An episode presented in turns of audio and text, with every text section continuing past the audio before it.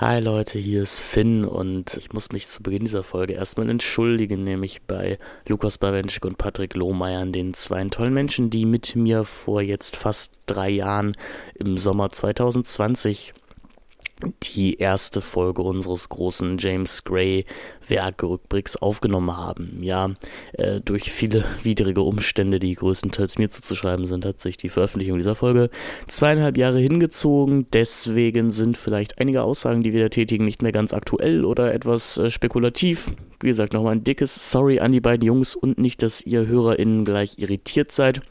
Ich war damals noch der Meinung, dass mein neuer Podcast, den ich da plante, Kino und Cigarettes heißen würde. Also auf den Jim Jarmusch-Film äh, Coffee and Cigarettes angelegt. Aber wie ihr alle wisst, heißt er ja jetzt Celluloid Zyniker. Also nicht verwundern lassen von der Anmoderation. Und jetzt viel Spaß mit unserem Rückblick auf die erste Hälfte der Karriere des Ausnahmeregisseurs James Gray.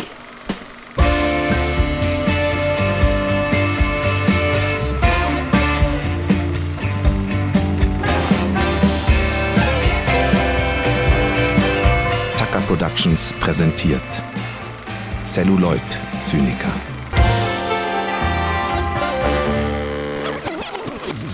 Ja, und damit herzlich willkommen zu einer weiteren Folge von Kino und Cigarettes. Wir haben den Namen nochmal geändert. Das dürften, auf, dürfte, dürften aufmerksame Hörer gemerkt haben, die die Pilotfolge bereits gehört haben.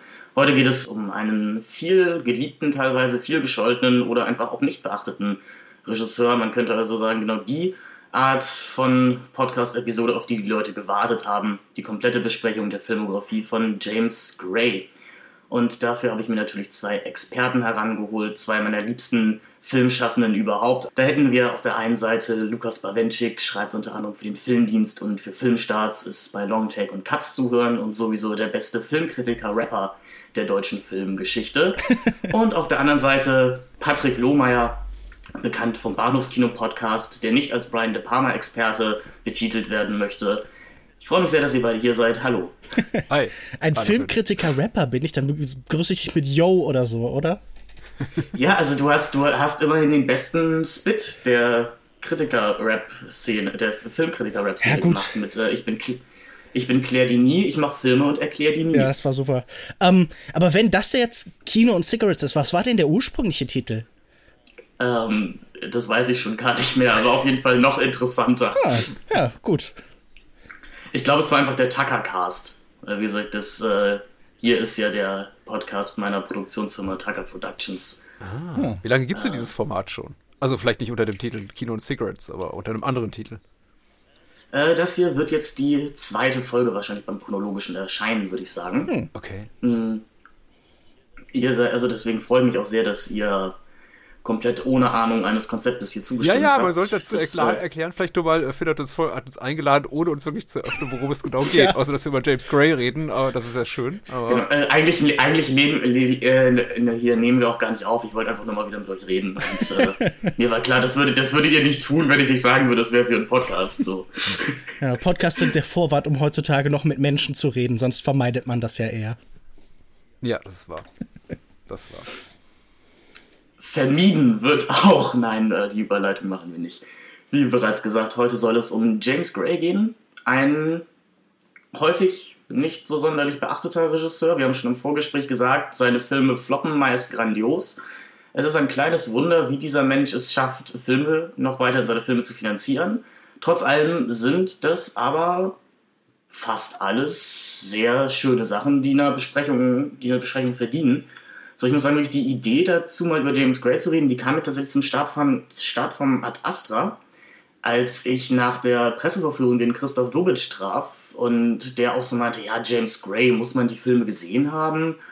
So, also Ad Astra war jetzt nicht so super und irgendwie also muss man sich damit beschäftigen. Ich dachte mir, hm, in meiner Jugend so, also so von ein paar Jahren, da liefen irgendwie We Own the Night und The Yards liefen irgendwie doch recht häufig mal so auf Tele 5 oder auf dem vierten oder irgendwas und ich fand die immer ganz nett und dachte so, doch, eigentlich schon, den sollte man sich vielleicht mal näher angucken.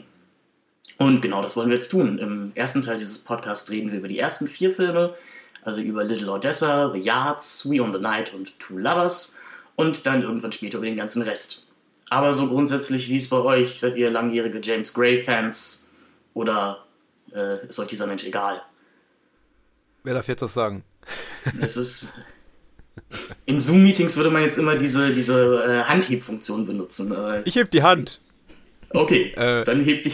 Ich bin doch gar nicht so lange James Gray-Fan. Also ich glaube, die fing mein, mein Fan sein oder meine Zuneigung zu einem Regisseur. Ich würde mich noch nicht mal als Fan bezeichnen. Ich mag ihn sehr gerne und ich mag eben auch die zweite Hälfte seiner Karriere sehr gerne. Ich habe ihn tatsächlich auch kaum wahrgenommen, obwohl ich alle seine Filme gesehen habe, auch ziemlich äh, zeitnah zum Erscheinen, weil die lagen eben auch einfach chronologisch sehr weit auseinander. Also äh, 94, 2000, 2007, also im Abstand von mehreren Jahren immer Filme gemacht, sodass man eigentlich kaum jemals diese, dieses Gefühl entwickeln konnte, von wegen, ich freue mich auf den nächsten James Gray-Film, weil man nicht wusste, ob überhaupt einer kommt.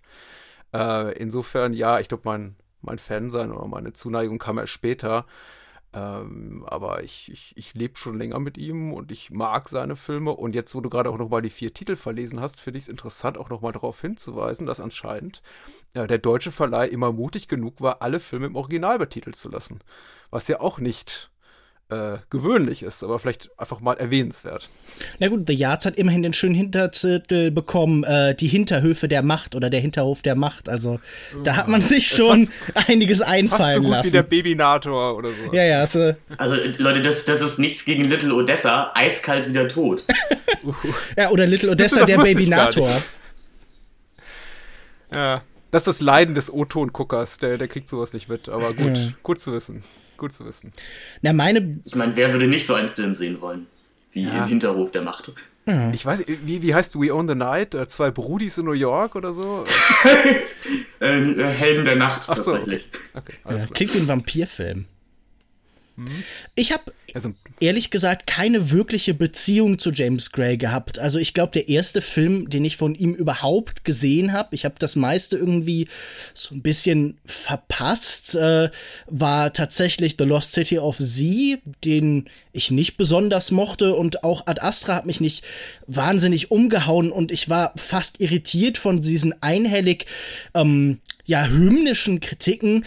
Und ähm, als du dann fragtest, dachte ich, ach, das ist doch sicher eine gute Möglichkeit, diesen äh, Regisseur, der ja durchaus seine Fans und seine durchaus auch enthusiastischen, manchmal so ins, in, ins Taliban-artig fanatische hineinreichenden Fans so ein bisschen besser zu verstehen und zu verstehen, worum geht's bei diesem Regisseur denn? Und das fand ich, ähm, war ein guter Anlass und gerade jetzt mit dieser ersten Hälfte der Karriere, ähm, kämpfe ich immer noch so ein bisschen. Ich glaube, ich bin jetzt immer noch nicht so weit, dass ich irgendwie ein großer Fan bin oder so. Aber ich glaube, es ist schon ein tiefergehendes Verständnis dafür, was dieser Mensch will, was er tut und ähm, warum er so geliebt wird da. Also ich fand es zumindest, auch wenn es mich jetzt nicht in jedem Fall komplett überzeugt hat, interessant, mich mit ihm zu beschäftigen. Die vor allem deine, die von dir gestellte Frage, worum geht's eigentlich bei James Gray? Das ist dann natürlich auch was, was wir versuchen hier im Podcast äh, nachträglich zu klären oder am Ende zu klären. Äh, ich habe tatsächlich beim Filmschauen meinen Ansatz gewählt von einem Professor von mir, der meinte, bei äh, kleineren, überschaubareren Filmografien oder Lithro Lithografien äh, kann es ja ganz sinnvoll sein, sich mal von hinten nach vorne, also von, von, äh, von beim neuesten Film anzufangen und beim, äh, beim ältesten dann zu landen. Das habe ich mal mit den Resident Um Evil Prakt- Filmen gemacht. Funktioniert sehr gut. die ja auch große, ich würde sagen, die ja auch große Kunst sind. So. Äh, nee, wir haben es damals bei, bei Christian Kracht gemacht und das war tatsächlich sehr interessant, so zu sehen, wie, wie gesagt, gewisse Ästhetiken zwar überall zu finden sind, sich aber eigentlich erst perfektionieren, so bei Imperium oder, oder sowas. Wodurch man die früheren Bücher von ihm, keine Angst, das wird jetzt nicht der große Christian Kracht-Podcast, äh, wodurch sie, seine früheren Werke auch irgendwie besser verständlich sind bei Gray, glaube ich, hat es mir jetzt nicht allzu viel gebracht. Was man tatsächlich sagen muss, das äh, Familie scheint ihm sehr wichtig zu sein. Also fast alle seine Filme nutzen irgendwie das Gewand des Genrefilms als, als Korsett für kleinere und größere Familientragödien. Mm, Es sind häufig Vater-Sohn-Beziehungen, beziehungsweise Ersatzvaterfiguren-Sohn-Beziehungen. Eine Liebe zu Clubszenen Ja. ist ihm auch nicht ganz abzusprechen. Und eben, vielleicht sind seine Filme sogar Milieustudien. Wer schon zugehört hat, Little Odessa heißt der erste Film und die meisten seiner Spie Filme, jedenfalls vor allem die dieser ersten Hälfte, wie wir sprechen, die spielen eben im New York, in New York, meistens in Brooklyn oder eben in Little Odessa. und bilden so einen orthodox russisch-jüdischen Familienkreis ab. Vergiss die Bahngleise und Züge nicht. Ja. Die Bahngleise natürlich. Immer Ich da. würde sagen, ist immer da. Und sicherlich darauf werden wir gleich kommen, eine große Liebe äh, zum New Hollywood Kino, aus dem er sich ganze, ganze Techniken ausleiht, ganze Schauspieler. Ich habe so in der ersten Hälfte das Gefühl, dass James Gray scheint den Paten sehr zu mögen und leiht sich so die ganze B-Besetzung aus dem Paten aus und packt sie nach und nach in seine Filme. Was dann, was in The Yards ganz schön ist, weil dann der ja eigentlich verstorbene James Kahn, also in, in der Pate mal auf dem, auf dem Chefsessel sitzen darf. Äh, Robert Duvall darf einen Polizisten spielen. Eigentlich ganz süß alles. Ja, er setzt halt nur so diesen Zugang des Italian Americans halt durch seine persönlichen autobiografischen Wurzeln, nämlich halt so das ukrainisch-jüdische, also dieser Rückbezug eben auf die europäische Vergangenheit wird halt eine andere. Aber ich glaube, was die halt verbindet, ist auch halt dieses ganz stark autobiografische. Also ich finde, das ist ja wirklich was, dass sich, wenn man irgendwie zwei Zeilen so seines Wikipedia-Artikels oder irgendeinen Text über ihn durchliest, sofort aufträgt oder wenn man ein Interview mit ihm hört, dass man merkt, wie viele dieser Figuren und dieser Geschichten halt unmittelbar irgendwie nicht nur so denselben physischen Raum äh, so überlagern und bewohnen, sondern halt auch wirklich unmittelbar so Geschichten sind, die er in irgendeiner Form erlebt hat. Also immer wieder erzählt er dann, ja, diese Figur ist eine Mischung aus einem Bekannten aus der Schule und irgendwie einem, mit dem ich nachmittags immer rumgehangen habe und so. Ähm, also ich finde, man merkt schon, dass das sehr nah ihm eben an, am Herzen liegt, immer diese, diese Welt, dieses Milieu, wie du es gerade beschrieben hast, eben zu schildern. Ich glaube auch gerade gerade in der Besetzung so aus der zweiten Reihe oder im, im Umfeld der Statisten äh, rekrutiert er auch unglaublich viel aus dem Familien- und Bekanntenkreis. Mhm. Äh, da, da sind oft einfach Figuren zu sehen, die unglaublich authentisch wirken. Und wenn man sich dann die Mühe macht, ein bisschen zu James Gray noch zu lesen oder sich mal einen seiner empfehlenswerten Audiokommentare anzuhören, dann sagt er auch dann jedes Mal, weißt du, darauf hin und sagt, hier, das ist Danny Boy, den kenne ich irgendwie noch aus meiner Jugend und der hing immer rum. Also im Grunde habe ich ihn so gefilmt, wie er auch immer tagtäglich ist. Der sitzt auf Mülltonnen rum und äh, raucht und pöbelt Leute an. Äh, und, und sowas gibt's eben zuhauf. Das verschwindet jetzt zunehmend in seinen Filmen und Bad Astra und Lost City of Z ist natürlich komplett verloren gegangen. Einfach dem, dem Kontext der Filme, dem Inhalt der Filme geschuldet, aber Meinst das ist du- eben ganz präsent. Der, der Weltraumaffe war kein Verwandter oder so. Ah, ich, den Gag wollte ich machen, aber Tja, war ich schneller. Ne? Nein, aber Ding, ding, ding, ich, ich finde das ganz interessant, weil das ja auch sofort so. Wenn ich diese Filme angucke, merke ich sofort dieses ganz intensive Spiel so mit Nähe und Distanz. Wenn wir nachher so über die Form reden, haben wir ja diesen ganz häufigen Wechsel zwischen so ganz weiten, panoramenhaften Einstellungen und Nahaufnahmen. Oft so direkt aufeinanderfolgend. Also wirklich so, so Schnitte, die so ein bisschen wie so ein Crash sind oder so. Es gibt viele Zooms, aber meistens sind das so riesige Sprünge. Und so diese Mischung aus Nähe und Distanz ist sicher auch zu seinem Umfeld. Also das wird gleichzeitig total sicher verfremdet durch große Stars und dadurch, dass er da halt irgendwie auch fiktive Geschichten erzählt, aber er ist dieser ganzen Erfahrungswelt unglaublich nah, indem da tatsächlich viele von diesen Statisten so aufgefüllt werden, aber indem eben auch die Orte, die er selber bevölkert hat, irgendwie so reproduziert werden und so, so eine Mischung aus. Also natürlich, man, man will jetzt nicht zu weit gehen, aber natürlich ist da sofort dann auch so ein dokumentarisches Element drin, dass er halt so diese Sphären, diese Kreise und diese Erfahrungswelten so direkt umsetzt. Beim Dokumentarischen weiß ich gar nicht, ob ich dir da so zustimmen würde. Bei Little Odessa ja sicherlich noch. Allerdings, wenn, wenn, okay, vielleicht The Yards auch noch, aber gerade wenn wir dann zu We Own the Night und äh, Two Lovers kommen und in der zweiten Hälfte ja sowieso, sind das ja schon Ja, sehr stark nein, nein, ich- stilisierte. Ich ne? sage ja nur, dass das vielleicht irgendwie in der Art, wie die Orte funktionieren, so ist und auch darin, dass er, ähm, wenn man sich das anguckt, er sagt ja, gerade diese frühen Filme haben ja oft keine völlig so überdeterminierten Skripts, sondern auch so ein bisschen Improvisation. Also die entwickeln sich ja auch so aus diesem Gefühl für die Umgebung heraus so ein bisschen. Das war, glaube ich, worauf ich hinaus wollte. Ich denke auch, es ist weniger der Stil, also weniger die Ästhetik, die das äh, Nein, nein, nein. Eindruck des Dokumentarischen fördert, als vielmehr einfach auch die, die, die, die Wahl der Schauplätze. Also sowas wie Brighton Beach sieht man jetzt eben nicht in jedem Hm. Film über New York. Das ist jetzt sagen wir mal eine nicht der so populären Nachbarschaften, auf die Ja, also da im, konzentriert. im, im Stil ist er im Gegensatz eigentlich sehr weit davon weg und halt wirklich bei so einer New Hollywood-Ästhetik am ehesten. Also da ist sehr wenig wackelige Kamera, da ist alles sehr klar und gerade viele von diesen Einstellungen, die dann auch im Kopf bleiben, sollen ja auch so Panoramen, so Tableaus sein. Also er zielt ja auch oft auf so, so eine Gemäldehaftigkeit, so was Piktoreskes halt fast ab. Wollen wir dann einfach mal zu Little Odessa kommen oder hat noch jemand was zum, zum Allgemeinen zu ja, sagen? Ja, ich, ich glaube, so ein paar Sachen würde ich noch anführen. Ähm, diese Familiengeschichte werden oft so benutzt als Konfliktpunkt für so eine Konflikt zwischen eben diesen traditionellen Familien, die halt eine Erfahrung aus der alten Welt rübertragen und so den Herausforderungen der Moderne. Also man muss sich irgendwie immer so ein bisschen zwischen der Familie und dem klassischen Weg und allem außenrum entscheiden. In der Familie warten diese wahnsinnig ernsten Väter und diese irgendwie komischerweise immer toten oder sterbenden, verzweifelten Mütter. Äh, Brüderschaften sind fast so shakespearianisch immer dazu da, eigentlich nur um Streit und Konflikt und verschiedene Pfade nachzuvollziehen. Also oft sind es dann ja auf der einen Seite so der Pfad des Gerechten, auf der anderen Seite ähm, ja, der, der, der leichtere Weg, so im weitesten Sinne. Ähm, aber so diese Moralentscheidungen, die da im Kern sind, sind auch oft so ein bisschen so schicksalsgeprägt. Man hat das Gefühl, irgendwie gibt's immer wieder so Ereignisse und Situationen, die dann auf Pfade so zurückdrängen, auch wenn man sich ganz bewusst dagegen entschieden hat. Und ähm, ich, ich glaube, das ist vielleicht auch noch so ein bisschen diese jüdische Prägung.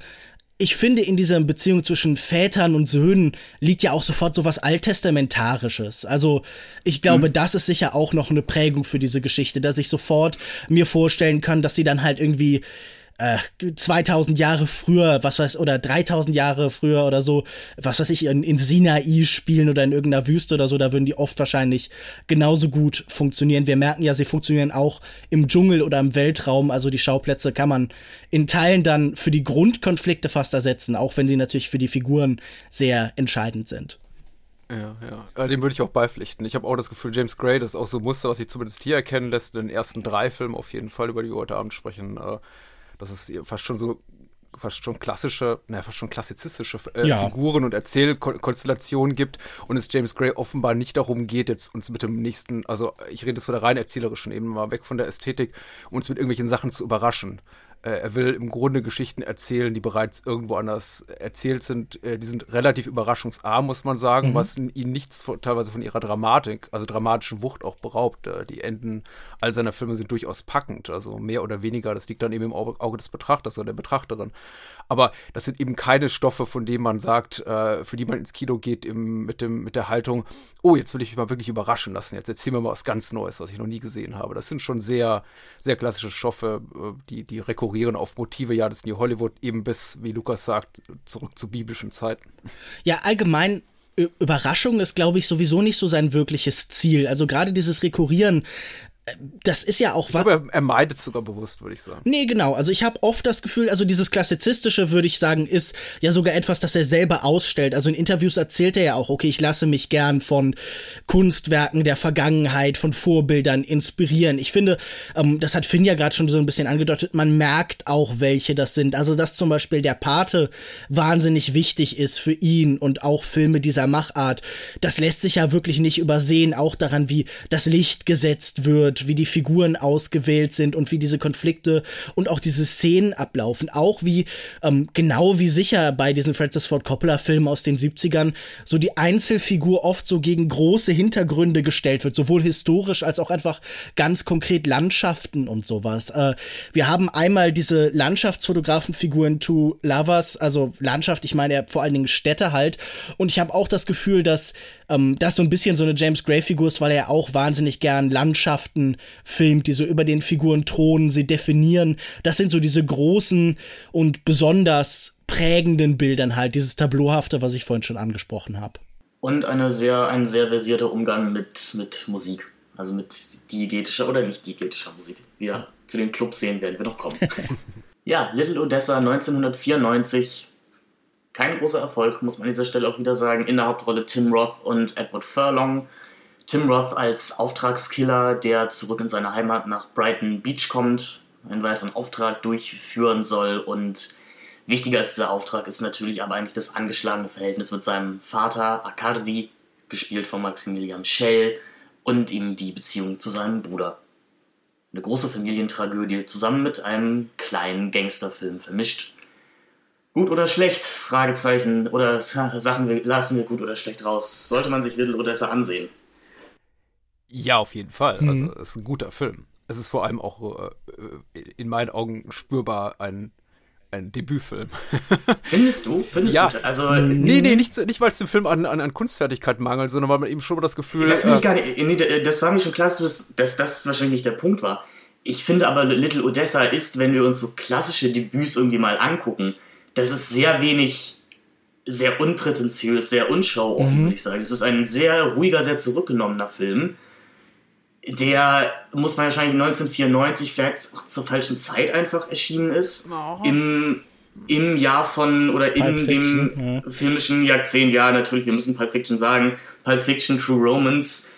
Und dann hast du auch noch Tim Roth in der Hauptrolle. Will vielleicht einfach niemand so ein wirklich fast schon depressives, langsames, oder man will düsteres sehen, Familiendrama sehen. Ja, aber ein Jahr Ja, wir wollen das, aber Ne? Aber hätte ein Jahr zuvor jemand gesagt, okay, außer dem, den Menschen, die eben Reservoir Dogs gesehen haben, ein, ein Jahr zuvor jemand gesagt, ich will unbedingt Pulp Fiction sehen, ich, ich bin mir da nicht so sicher. Also ich denke mal schon, dass jemand darauf spekuliert hat, dass es für so einen Film Publikum gibt und Tim Roth ist jetzt auch nicht unbedingt niemand, Edward Furlong, ja, ich weiß, es ist so ein, ist ja auch eine relativ kleine Produktion, muss man sagen. Das hat nicht viel Geld gekostet, äh, man, man bedient sich auch ein paar bekannterer, älterer Gesichter, also etablierter Schauspielgrößen wie Vanessa Redgrave und Maximilian Schell in, in, in Nebenrollen. Mhm. Das sieht dann auch ein älteres, gebildetes, äh, ich gehe ganz selten ins Kinopublikum an.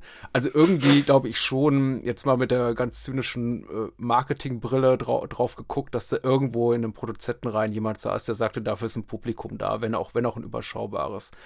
Ähm, das mit dem Debütfilm äh, nur insofern für mich ganz deutlich, als dass ich eben das Gefühl habe, hier verbrät er eigentlich schon all seine Themen, die ihm wirklich am Herzen liegen. Wie gesagt, handwerklich ist das alles weit über dem Niveau eines handelsüblichen Debütfilms, äh, Debütspielfilms, muss man eben sagen. Äh, aber äh, inhaltlich doch sehr das, was ihm eben am Herzen liegt und äh, viel drin für einen relativ kurzen Film, muss ich sagen. Das auf jeden Fall, aber ich würde auch noch mal unterstreichen, also ich finde, es fühlt sich nicht wie ein Debütfilm an. Wenn ich mir Debütfilme angucke, dann ist da oft vor allen Dingen das Bedürfnis da, sich zu beweisen.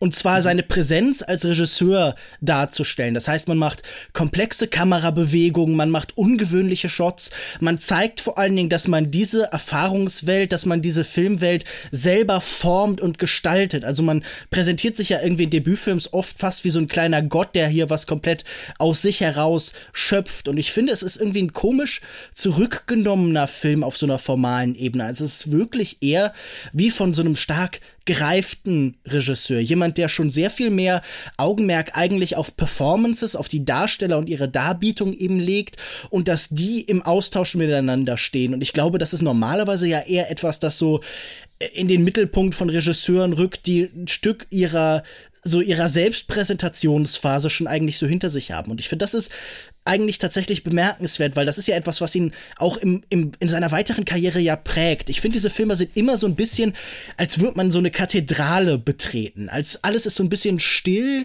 ruhig. Ähm, es sind ganz oft so diese etwas ruhigen Dialoge und zwar immer in so zweier Situationen. Also wir haben natürlich auch immer Momente, in denen Menschen zusammentreffen, aber meistens haben wir immer so diese Zweier-Momente zwischen Vater und Sohn, zwischen zwei Brüdern und ähm, er teilt ja die wirklich in so Schauspielgruppen auf. Es ist irgendwie sehr wenig Kommunikation so im Ganzen, sondern diese Familien sind irgendwie schon auch so innerlich brüchig, beziehungsweise die Brüche sind natürlich vorher passiert. Man merkt, dass da alles zerstritten ist und dass irgendwie das alles wirklich super schwer ist, zueinander durchzudringen. Und ich finde, das ist auch so ein bisschen so in, so die, als, als würde ein Teil dieser Welt irgendwie die Akustik schlucken. Und ich finde, das wird ja mhm. sogar formal so ganz konkret pritz, ähm, prit, ähm, tritt das in den Vordergrund, wenn, ähm, Roth und Furlong da irgendwie im Schnee stehen und irgendwie sich gegenseitig so ein bisschen so umkreisen und alles so vom Schnee quasi aufgesaugt wird und das finde ich ganz, ganz spannend, dass das so ein wahnsinnig zurückgenommener Film ist. Aber ich finde, die andere Tendenz gleichzeitig, das ist ja auch schon, also wenn ich das jetzt wieder zu, weiterdenke, ist ja auch dieses Präsentieren von so einer totalen Zurückgenommenheit, von so einer gewissen Ruhe, auch schon fast so ein Angebertum, so ein Gucken, so guck mal, wie reif ich schon ja. bin in meinem Alter. Also, so, also ja, heutzutage aber wahrscheinlich eher, oder? Also das, ja, aber, ich würde sagen, Little Odessa ist so, ist so eher, also ich gebe dir absolut recht, aber Little Odessa wäre wahrscheinlich so eher der Debütfilm, der heute wieder typisch wäre. Dieses, oh, ich, ich habe, ich rekurriere auf das Slow Cinema. Mhm. Ja, aber, mhm. aber meinst du nicht, dass das, also das, das fand ich so jetzt im Nachhinein, dachte ich dann, ja, das ist wirklich so, so fast so ein altkluger Film in der Hinsicht. So, ich, ich dachte da sofort an Schirmmützen und irgendwie so Pfeife im Mundwinkel oder sowas, weil das so, so was vorzeitig gereift und gealtertes so nach außen trägt. Ja, ich würde dir zumindest Lukas in dem Teil beipflichten, indem er sagt, äh, dieses äh, bewusst zurückgenommener, sehr understatige, kann ja auch ein Ausrufezeichen ja. setzen. Und gerade in einer Zeit, die sehr, ich weiß, gut, hm, jetzt muss man sagen, der Film hat eine relativ, ich weiß ab nicht, inwieweit sich James Gray bewusst war der aktuellen Strömungen, die da bald über das äh, Hollywood-Kino irgendwie hineinbrechen würden. Ob er sich der, der dessen bewusst war, dass er jemand war wie Tarantino und andere junge Regisseure, die ihm was beweisen wollten, was weiß ich, ein junger Danny Boyle oder so, der, der in Großbritannien Filme gemacht hat. Der Film wurde Anfang 94 gedreht und kam schon noch, noch vor Jahresende wieder raus. Hat er gesagt, ich mache da gewusst, bewusst irgendwie so eine Art filmische Antithese zu oder ist das tatsächlich so alles auf seinem Mist gewachsen? Ich, ich vermute Letzteres, weil es einfach auch für mich die, das Gespräch über James Gray interessanter macht, als wenn ich immer davon ausgehen will, er will irgendwie einfach nur sagen, hey Leute, es kann auch anders gehen. Gangsterfilm kann auch anders aussehen als, als Pulp Fiction oder was weiß ich, Trainspotting. Ist es vielleicht eine ähm, Mischung aus beidem? Also ist es vielleicht gleichzeitig ein Widerstand gegen das, was in der Luft liegt? Also selbst wenn es vielleicht noch nicht hervorgetreten ist, ist das ja schon präsent, glaube ich, in den frühen 90ern. Also das ist ja so in Teilen auch so die logische Konsequenz, was da passiert dann mit Tarantino und so, was von dem, was in den 80ern davor viel war. Also es ist, glaube ich, so eine Mischung aus auf, als, aus Rekurs und so Kontrast sein und zu zeigen, guck mal, ich mhm. bin ich glaube, das ist so ein Gestus, der für mich immer bei ihm mitschwingt. So, ich bin Hochkultur. Ich komme aus der Oper, ich komme von Shakespeare. Ich verweise auf das große amerikanische Kino, das zeigt, dass das Kino nicht nur so ein populäres, sondern auch ein bürgerliches Medium sein kann, so eine Art Ersatz für den Theaterbesuch. Und ich trage das, so dieses Hochkulturelle auch stolz vor mir her. Aber ich bin auch irgendwie, also, und dadurch bin ich ein Kontrast zu dem, was so an Pop passiert, weil Pop findet hier auch statt, aber auch mit so einer merkwürdigen Distanz. Also wenn diese ganzen Clubszenen da sind, ich, ich weiß nicht, die sind immer so ein bisschen von außen betrachtet und so dieser Rausch, der da drin liegt, den wird, glaube ich, immer misstraut. Hm. In, in Two Lovers sicherlich, dazu kommen wir dann bei der Filmdiskussion wahrscheinlich, da passt es dann ja aber auch wieder. Also wenn wir jetzt bei, noch bei der Diskussion sind, äh, keine Ahnung, Intention bei Little Odessa, was auch immer. Es würde natürlich zum weiteren Verlauf der, der Karriere passen. Da würde ich Lukas recht geben, dass äh, James Gray Hochkulturregisseur, vielleicht auch irgendwie ein, ein belehrender Regisseur teilweise, gerade wenn wir uns jetzt Ad Astra anschauen. Mhm. Ja, und das findet ihr nicht, dass das irgendwie nach Debütfilm stinkt? Wie gesagt, ich meine das gar nicht negativ. All das, was ihr sagt, ehrlich gesagt, zahlt auf, mein, auf meine Wahrnehmung ein. Auch das am Anfang, wir sehen äh, am Anfang wie, wie ein wie Celluloid im Projektor schmilzt. Das ist doch wirklich. ja, natürlich, gut, nee, das schreit, ich bin ein Debütfilm. Aber, äh, also Entschuldigung, ich war 94 jetzt noch nicht geboren, aber es ist ja nicht so, dass... Ist ja gut, wir wissen es, du bist ne? jung. Du, jung. Nein, deswegen ist es einfach nur eine Frage. Deswegen habe ich heutzutage sicherlich, wenn du eine Szene drehen würdest mit O-Charaktere sitzen im Kino, nehmen wir La La Land und der Film schmort durch. Dann gebe ich dir recht. Dann hat es, dann hat es irgendwie was, was Rückbesinnendes, was vielleicht schon Anbiederndes. Hier dachte ich einfach, gut, es ist halt 94 äh, passiert es ist halt eine andere Art von, von Debütfilm. Also ich habe ich hab normalerweise ein anderes Bild im Kopf. Also ich denke an sowas wie, keine Ahnung, City of God oder so. Wisst ihr, was ich meine? So dieses, ja. das so alle Stilmittel so auf die Leinwand wirft und zeigt, hier bin ich. Aber ich verstehe genau, auf jeden hier, hier Fall, was, was Patrick so. meint. Ja, ich möchte jetzt auch nicht zu weit gehen. Nee, nee, klar. Ich, also diese, diese Art von Dynamik eines jungen Regisseurs, der sagt, äh, ich mache jetzt einfach mal ganz was anderes und auch be bewohnt, be bewusst understatig und mit einem gewissen Intellekt dahinter, den vielleicht meine Vorgänger nicht haben. Den gab es ja auch schon viel, viel früher. Nicholas Ray, der Live by Night, ist auch quasi so eine Antithese zum, nicht Antithese, aber ist schon eine, äh, mit den Konventionen des Film Noir, der damals nicht Film Noir hieß, auch, auch, auch brechender Film, der auch eines jungen Regisseurs, der sagt so, ja, ich mache das aber mal ganz anders, nicht das, was ihr, was ihr hier erwartet. Aber bricht er hier, was, was, sorry, ich wollte dich nicht unterbrechen, aber bricht er hier irgendwelche Konven äh, Konventionen? Ich habe schon das, das Gefühl, nicht, das, nee, also er führt äh, fort, er, er versteht sich. Night, bei Night ist der radikalere Film, das wollte ich nicht damit mhm. sagen. Ich, ich finde auch, er hat irgendwie was Konservatives in dieser Hinsicht, oder? So das Bewahren eines besseren Kinos, das Weitertragen in die Gegenwart. Mhm. Ja, was ja total uncool war. Um mal mhm. eine Plattitüde zu gebrauchen, wahrscheinlich 94. Insofern. Ja. Also ist es ja nicht so, als wäre das irgendwann cool geworden, oder? Ich habe immer noch das Gefühl, dass James Gray eigentlich so ein bisschen immer so am Zeitgeist vorbei produziert. Also das ist natürlich weder negativ noch positiv gewertet, aber es gab glaub, bis jetzt in seiner Karriere, soweit ich das weiß, auch noch keinen finanziellen großen Hit. Wir haben ja schon im Vorfeld so ein bisschen gegrübelt, wie der überhaupt seine Projekte finanziert bekommt, während viele andere Regisseure und gerade Regisseurinnen da ja dann doch immer wieder daran scheitern, scheitern, ausreichend Finanzmittel aufzutreiben. Es sind entweder, ich meine, es ist, am Ende ist es auch nur Kaffee oder Mutmaßung unsererseits, aber es sind natürlich am Ende große Stars, mit äh, denen, die in seinen Filmen landen, die die Filme häufig auch produzieren, wie dann in dem Fall Joaquin Phoenix und Mark Wahlberg, die uns gleich vermehrt begegnen werden. Es gibt auch diese Ideen von, von dubiosen russischen Fördergeldern. Bestimmt ist es auch wieder hier ein guter Mix aus beiden. Ähm, ja, ja. Ich würde vielleicht noch ein paar paar Sachen sagen, so zum, so zum Formalen vielleicht halt, weil ich hatte das Gefühl, ähm, gerade so in diesen Innenraum-Szenen, also ich finde, das sind Filme, die erzählen sich natürlich in den Innenräumen total viel so über diese Sets, über Tapeten, finde ich total, die super ins Auge fallen über irgendwie die Einrichtungsgegenstände. Alles ist so ein bisschen verkitscht, so ein bisschen vergilbt auch. Also ich finde, diese Filme sehen alle aus, als als würden hier Sachen, die so vor 30 Jahren gebaut worden sind, so gerade so auseinanderfallen. Also, als wären das vielleicht sogar noch genau die Sets aus dieser New Hollywood-Zeit, die halt einfach so seit diesem so ein bisschen gedarbt und, und auseinandergefallen sind. Und ich habe das Gefühl, gerade in diesen Familiensituationen ist die Kadrage immer so, man guckt so durch, durch Türen, durch Übergänge. Es wird immer super viel vom Bild oder nicht immer, aber oft viel vom Bild geblockt. Und es ist oft so ein bisschen, als würde man gerade so, als wäre man selber ein Teil dieser Familien, die hier immer geschildert werden und wird so ein bisschen außen daneben stehen, als würde man so Ereignisse so durch die Türen und die Schwellen so mitbeobachten. Also ich komme in diesem Film auf so eine komische Weise immer wie so ein Voyeur vor, der halt in so dieses intim Miteinanderleben einer Familie so reingeschoben wird und es heißt dann jetzt, jetzt bist du leider Teil davon und du musst das alles mit durchleiden und durchleben. Gerade das Voyeuristische wird ja auch in Two Lovers nochmal Thema sein, nochmal viel verstärkter.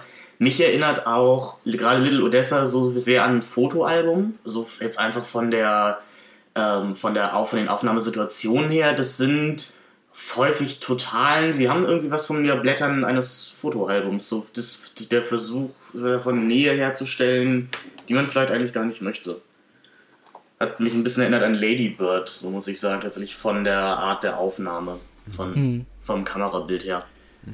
Beziehungsweise, nein, natürlich, Lady Bird hat mich an Little Odessa erinnert. aber. Also, ich glaube, wenn ich irgendwas sagen müsste, das mich an diesem Film besonders erreicht hat, dann tatsächlich die Beziehung zwischen Roth und Furlong. Also, das fand ich gerade in so diesen Szenen im Zoo oder wenn sie da auf dieser verschneiten Straße rumstehen oder so. Das war schon irgendwie auch, also, was heißt rührend, aber mir bedeutete diese Beziehung irgendwie was. Ich hatte schon das Gefühl, ich konnte da nachvollziehen, was so dieses etwas schwierige Band der Familie mit den beiden macht und so. Also, das ist mir schon in irgendeiner Form nahegegangen. Ich, ich finde, der Film wird da schwieriger, wo er immer auf Größeres verweist, wo man immer das Gefühl hat, das sich, zieht sich bei mir bei James Gray immer durch und das wird wahrscheinlich im Verlauf seiner Karriere immer noch schlimmer. Ich habe immer das Gefühl, er will so den, den Next Great American Novel schreiben als Film halt. Also, dass er immer irgendwie jetzt The Great, Great Gatsby oder sowas da haben will und deshalb verweist das alles immer noch auf die Geschichte Amerikas und auf das Große und alles ist immer so als so ein so ein kleines Symbol für größere Zusammenhänge, so als Pass pro Toto zu lesen. Und ich habe das Gefühl, am erfolgreichsten ist er aber immer im Kleinen, in den Beziehungen, im Miteinander. Und äh, ja, äh, ist, ist euch das ähnlich gegangen, dass eigentlich die Nahaufnahmen immer hübscher sind als so das große Ganze, die Zusammenhänge? Ging mir auch absolut genauso. Ähm, ich, ich, ich, halte deswegen auch von seinen Gangsterfilmen, von den ersten dreien, über die wir jetzt sprechen, die Little Odessa für den relativ stärksten. Mhm. Ich mag sie alle drei. Äh, ich, ich sehe da auch noch die größten erzählerischen äh, Schwächen, in dem Sinn, dass für mich ab ein spürbarer Bruch vorhanden ist zwischen eben dem großen Opernhaften. Er, er bedient sich ja auch klassischer Komposition auf dem Soundtrack. Ich glaube, es gibt gar keinen klassischen Komponisten für den Film. Es gab nur eine Music Supervisor, Music Supervisorin. Äh, und, und Dana Sano. Dana Sano, die hat Dana. doch, ja, die, die, macht alles Mögliche, aber hat noch nie in ihrem Leben Score geschrieben. Aber die macht eben Music Supervision und die ist auch relativ gut. Äh, auch, auch, auch hier, aber es gibt für mich eben einen spürbaren Bruch, der mich äh, zwischen diesen, diesen sehr nahen, intimen Momenten in dieser sehr, sehr authentisch äh, sich anfühlenden, eingelebten Kulisse, wo man eben auch merkt, da hat er wirklich viel, viel Mühe, viel, viel Hirnschmalz auch ins Setdesign mhm. Äh, reingesteckt. Das sieht eben auch wirklich aus, als leben da Leute schon seit Jahrzehnten und haben sich eben keine, keine neuen Wandschränke leisten können die letzten 20 Jahre.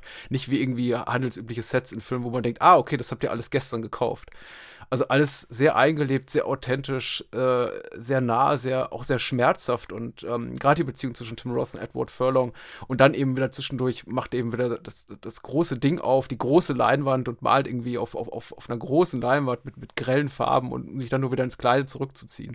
Also äh, für mich ist ab dieser Bruch äh, stellenweise störend, aber ich gebe äh, Lukas absolut recht. In dieser Intimität funktioniert Little Odessa unglaublich gut ja. und steht und fällt eben auch mit den Schauspielleistungen, die, die ich hervorragend finde. Es stört fast so ein bisschen, dass äh, so große, große Namen wie Redgrave und Shell dabei sind, obwohl ich sie beide sehr, sehr gerne mag. Äh, weil sie auch für mich wieder so ein bisschen darauf verweisen, auf diese Graysche Haltung, ich mache hier große Kunst. Dabei ist er. Ich, ich caste Oscar-Darsteller in ja. äh, seniorige Oscar-Darsteller, Oscar-Gewinner. Ja, dabei Fall. ist das doch der maximale Middlebrow-Move, oder? Also ich will das jetzt nicht so alles darauf runterbrechen, aber ich finde schon, dass James Gray definitiv so ein Middlebrow-Kino macht, das äh, nur irgendwie ein bisschen zu sperrig gerade noch ist, um so klassisches Prestige-Kino zu sein. Also ich glaube schon, dass er da mehr Ambitionen hat, aber ich finde, dass ich verorte das zumindest in so einer gewissen Nähe. Und gerade bei dieser Ergriffenheit, die diesen Film manchmal ähm, so durchströmt, äh, beim Soundtrack dachte ich ab und zu, also wenn er diese Choräle so hochgehen, oh je, das klingt jetzt, als wäre das der Soundtrack von Halo oder so. ja. Ja, ja. ähm, ich, über eine Sache bei dem Film noch, vielleicht, äh, wenn man Interviews liest mit ihm, aber auch in vielen Texten klingt das immer an, die Schlussbilder sind bei ihm ja total dominant. Und er sagt ja auch, oft habe ich zuerst das Schlussbild und alles andere entwickelt sich dann zu dem hin. Also ich meine, ich glaube, The Immigrant ist natürlich irgendwie so ein deutliches Beispiel, wo, oder Lost City of Z, das sind ja alles so super prägnante, super durchkomponierte Sachen. Wie habt ihr das denn hier bei dem erlebt, der ja wirklich zu so dieser Dreierbeziehung zwischen Mutter und den Söhnen ähm, so hinstrebt und das so zum, zum Kern dann auch erklärt. Also das war so für mich zum einen passend, aber irgendwie das ist dann auch eine Konstellation, die er nachher dann nicht mehr macht. Also ich finde das sehr angenehm, dass er am Ende hier so klein bleibt. Wir haben natürlich, wir haben mit dem, wir versuchen, also wir spoilern ein bisschen, sage ich an dieser Stelle jetzt einmal, wir haben natürlich so eine Art Verbrennung, was vielleicht, also wir haben eine Verbrennung, was dann auch wieder so ein Opfermotiv sein könnte, wenn wir wieder auf diese biblische, auf der Bibel, auf den biblischen Diskurs bleiben wollen. Ich muss aber sagen, dass mein großer Erinnerungsmoment aus Little Odessa die von Lukas schon angesprochene Schneeszene zwischen Tim Roth ja. und Edward Furlong ist. Das muss ich sagen, ist, ist der Moment, mit dem ich diesen Film verbinde. Und dagegen verblasst alles andere ein bisschen. Ich habe jetzt im Gespräch auch gerade gemerkt, ich habe leider recht wenig zu Little Odessa zu sagen. So, ja. vielleicht weil ich ihn als letztes gesehen habe, weil da hatten wir uns im Vorgespräch ja auch schon drüber unterhalten. Diese James Gray-Filme sich schon sehr ähnlich sind von ihren Thematiken her und einfach nur Diskurse und Themen, die sie schon, die schon vorher verhandelt wurden, in ein anderes Genre verlagern ja. oder hier und da mal einen Schauspieler austauschen. Mein Trick ist dann einfach immer allgemeine Sachen über James Gray sagen und so tun, als ging es spezifisch um diesen Film. Wie ja, man ja gut, auch an The Yard sieht. Oh, sehen kann. Man kann auch entschuldigend sagen, dass ich möchte jetzt äh, Little Odessa nicht als Pastiche-Kino bezeichnen, aber es ist natürlich so, wenn ein Film bewusst referenziert, äh, Stil, bereits etablierte Stilmittel und, und, und, und Geschichten, dann äh, ist es schwierig, tatsächlich das zu ergänzen mit neuen, prägnanten Gedanken, die nicht klingen, als würde man eigentlich über über, über äh, Peculiar's Clue reden oder so gerade. Weil das ist eben quasi so. Also Little Odessa ist eben quasi ein Amalgam aus, aus vielem, was bisher schon da gewesen ist und äh, James Gray bringt es in eine neue Form. Äh, und das funktioniert wunderbar. Aber für mich ist eben, das gilt auch für die nächsten beiden Filme, über die wir sprechen, auch in ja, etwas eingeschränktem Maße, nicht viel Neues darin, von mhm. dem ich sage, wow, das ist äh, Cool. Das war ein ja. Ausschlag hier für die junge Filmemacher. Ja, ich würde auch sagen, The Yards funktioniert auch schon viel weniger, wenn wir jetzt über den reden. Ja. Ja, vom Inhaltlichen. Ich finde, vom optischen oder vom inszenatorischen kann ich da mehr rausziehen. Geht wieder los am, Aber an den gut. Bahngleisen. An den Gleisen und es hat dieses jetzt auch nicht wahnsinnig highbrowige, um, um in der äh, Thematik zu bleiben. Und, oder es hat dieses schöne Endbild einfach in dem Wahlberg, wenn er das erste Mal in diesem Zug sitzt, sitzt er eben da in seinen, äh, in seinen normalen Alltagskleidung. Am Ende ist es der Anzug und am Anfang geht dann an diesem Gitter vorbei und äh, zu Beginn des Filmes ist er außerhalb des Gitters und am Ende ist, wenn er ja auch dann wirklich aktiv Teil dieser U-Bahn-Unterwelt ist, wird er von diesem Gitter eingeschlossen. Das ist natürlich jetzt nicht das innovativste oder aller subtilste aller äh, oder subtilste aller Bilder. Ich fand es aber sehr schön. Ja. So. Möchtest du kurz erzählen, worum es geht? Ja, das kann, ich- das kann ich versuchen. Ich habe beim Wiederschauen gemerkt, The Yards lässt sich, na gut, er lässt sich schon gut zusammenfassen, aber es ist ein uninteressant komplexer Film. Es geht größtenteils um Korruption in den New Yorker U-Bahn-Gesellschaften. Mark Wahlberg spielt Leo Handler, frisch aus, aus dem Gefängnis entlassen und zusammen mit seinem Cousin Willy Gutierrez, gespielt von Joaquin Phoenix, äh, fängt er jetzt eben in dieser U-Bahn-Welt, in der, ich glaube, es müsste sein Onkel se- sein, James Caan, der äh, ist eben äh, Besitzer, äh, Direktor einer Eisenbahngesellschaft und gibt Leo einen Job dort und er wird jetzt eben in die korrupte U-Bahn-Welt eingeführt, in den Hinterhof der Macht, wie uns äh, der deutsche Verleihtitel so schön sagt. Es, es passiert dann ein, ein Mord, der die ganze Handlung in Gang setzt und daraus entspinnt sich ein fast schon naturalistisches Schicksalsdrama, an dessen Ende es nur Verlierer geben kann. Ja. Punkt. Ganz schlimm, er bringt den Polizisten aus Dexter um. Das war's dann mit dem, ja, nicht gut. Ja. Und man muss ja sagen, also äh, jetzt, wenn man einfach nur mal so, so äh, Besetzung und Stab anliest, das ist ein, äh, ein, ein Riesenfilm im Vergleich zu, zu Little Odessa. Wo er natürlich auch schon ein paar Ja. mit prominenten Namen äh, hier und uns locken konnte, die Kinos, aber diesmal hier äh, Harris Savides an der Kamera und äh, Howard Shore hat den Score geschrieben. Und eben sehr, sehr Müsste ja auch eine MG, MG, äh, MGM, äh, Miramax-Produktion Genau. sein. Deshalb die Ah, ja. Weinsteins überall im Programm. Ganz toll. Ja. Und äh, dieselbe Schriftfront, die uns dann auch später in We Own the Night wieder begegnet. Ja. Fand ich sehr süß. Ja, also ich muss ja sagen, wenn ich ein großes Problem mit diesem Film habe, dann Mark Wahlberg. Also der glänzt wirklich hier nur, wenn er schwitzt. Das ist ganz unangenehm, was er da fabriziert. Also er ist so klotzig und tot. Ich hab, hab die ganze Zeit gesagt, jetzt verrutschen die Haare und man sieht die Lobotomie-Narbe oder so. Die Lobotomie-Narbe, weil er wirkt auch immer so, als läuft ihm gleich das Ey, Gehirn Lukas. aus den Ohren. Auch, ja, ja, gut, aber das ist jetzt irgendwie auch so der offensichtlichste Vorwurf, den man machen kann, oder? Ich meine, Mark Wahlberg war nie der allergrößte Ich finde den manchmal Darsteller. ja interessant oder? und interessant angesetzt, aber irgendwie kann er auch mit diesem Darsteller nichts machen. Also äh, ich finde auch gerade diesen Kontrast, wenn wir auf der anderen Seite Joaquin Phoenix haben, der selbst in so statischen Momenten wahnsinnig viel spielt. Man könnte ihm vielleicht vorwerfen zu viel, aber Mark Wahlberg ist so reduziert, dass er also wirklich als als als hätte da jemand so einen Pappaufsteller heimlich hingestellt, um ihn zu ersetzen. Also das war für mich wirklich einfach total ablenkend. Das hat mich immer wieder aus diesem Film rausgenommen. Mark Wahlberg ist ja mittlerweile auch wieder an einem Punkt in seiner Karriere, an dem er eben auch weiß, dass er viele Sachen einfach nicht Ja, spielen kann genau. und sich deswegen eben auf, die, auf, diese, auf diese rechten Actionstreifen mittlerweile auch hauptsächlich reduziert und auf eben Transformers-Sequels. Äh, aber das war eben auch die Zeit so in den ersten drei, vier, fünf Jahren nach Boogie Nights, als, glaube ich, auch nicht nur er, sondern, glaube ich, auch halb Hollywood dachte, oh, in dem steckt ein richtig talentierter Schauspieler. Was er eben nicht ist.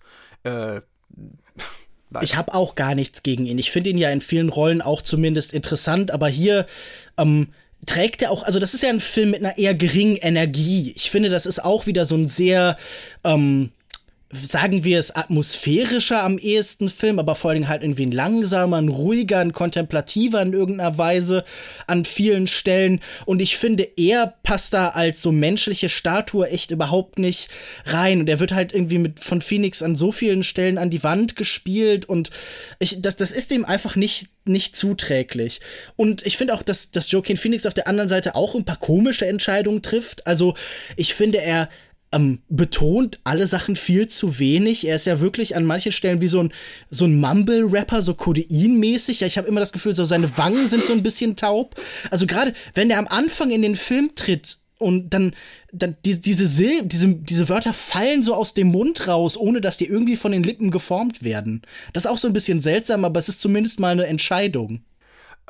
Ah, ich, ich, konnte The Yards einiges abgewinnen. Ich finde den inhaltlich leider we wenig spannend. Ich mhm. finde die Geschichte nicht wahnsinnig packend. Ich finde die auch die, die Dynamik zwischen den beiden Brüdern, äh, nicht Brüdern, Freunden leidet eben darunter auch, dass sie, äh, finde ich eben schauspielerisch sich auch völlig an, in völlig anderen Sphären bewegen. Ich finde, Lukas hat es auch schon gut gesagt, indem er sagt, äh, Joaquin Phoenix macht auch nicht alles richtig, aber das Schauspiel von ihnen ist eben auch so am völlig entgegengesetzten Enden des Spektrums, äh, dass die irgendwie niemals so in der richtigen Mitte zusammenfinden und ich immer das Gefühl habe, da, da schaut einer in den Film des anderen, was ja auch irgendwie äh, auch, auch James Gray erkennt, weil es gibt so viele Szenen, in denen eben Mark Wahlberg äh, nachdenken, sinnierend über irgendwas in der Ecke steht und dann eben äh, sich umdreht und da hockt dann eben Joaquin Phoenix neben Charlize Theron und die, die kuscheln beide miteinander und er soll diesen, diesen sehnsuchtsvollen Blick eben geben und er schafft es einfach nicht. Ja, ja. Während eben Joaquin Phoenix offenbar gerade großen Spaß hat. Ähm das ist, es, es, ist, es ist eine interessante Seherfahrung. Ich glaube aber in vielerlei Hinsicht nicht, nicht so gelungen. Äh, aber interessant immer. Ich finde es auch wahnsinnig spannend, weil im Grunde, also de, dem, was ja Little Odessa schon richtig macht, diese eingelebten Kulissen, die er hier wieder auffährt, sind sehr, sehr gut. Es wirkt alles sehr authentisch von der Umgebung her. Und all diese wunderschönen Hollywood-Menschen gesehen, also jetzt nicht nur Theron, Phoenix, Wahlberg, sondern auch James Caan, den haben wir schon erwähnt, aber Alan Burstyn, Faye Dunaway spielt noch mit. All, all diese wunderbaren Hollywood-Menschen zu sehen in diesen in dieser schäbigen Umgebung, nicht schäbischen, schäbigen Umgebung, eingelebten Umgebung, finde ich, finde ich ganz faszinierend. Ähm, ich weiß, Sie reißen sich allerdings auch alle kein Bein aus, muss man nee. sagen. also James Caan ja. spielt halt absolut auf Autopilot, ist ein altes Hollywood-Gesetz, so doof es klingt, der sieht einfach gut aus in diesem Dapate-Sessel. Ja, natürlich. Tut, ja, natürlich. tut das, was er seit 20 oder seit, seit meistens seit der Senior- oder Altersphase seiner Karriere macht.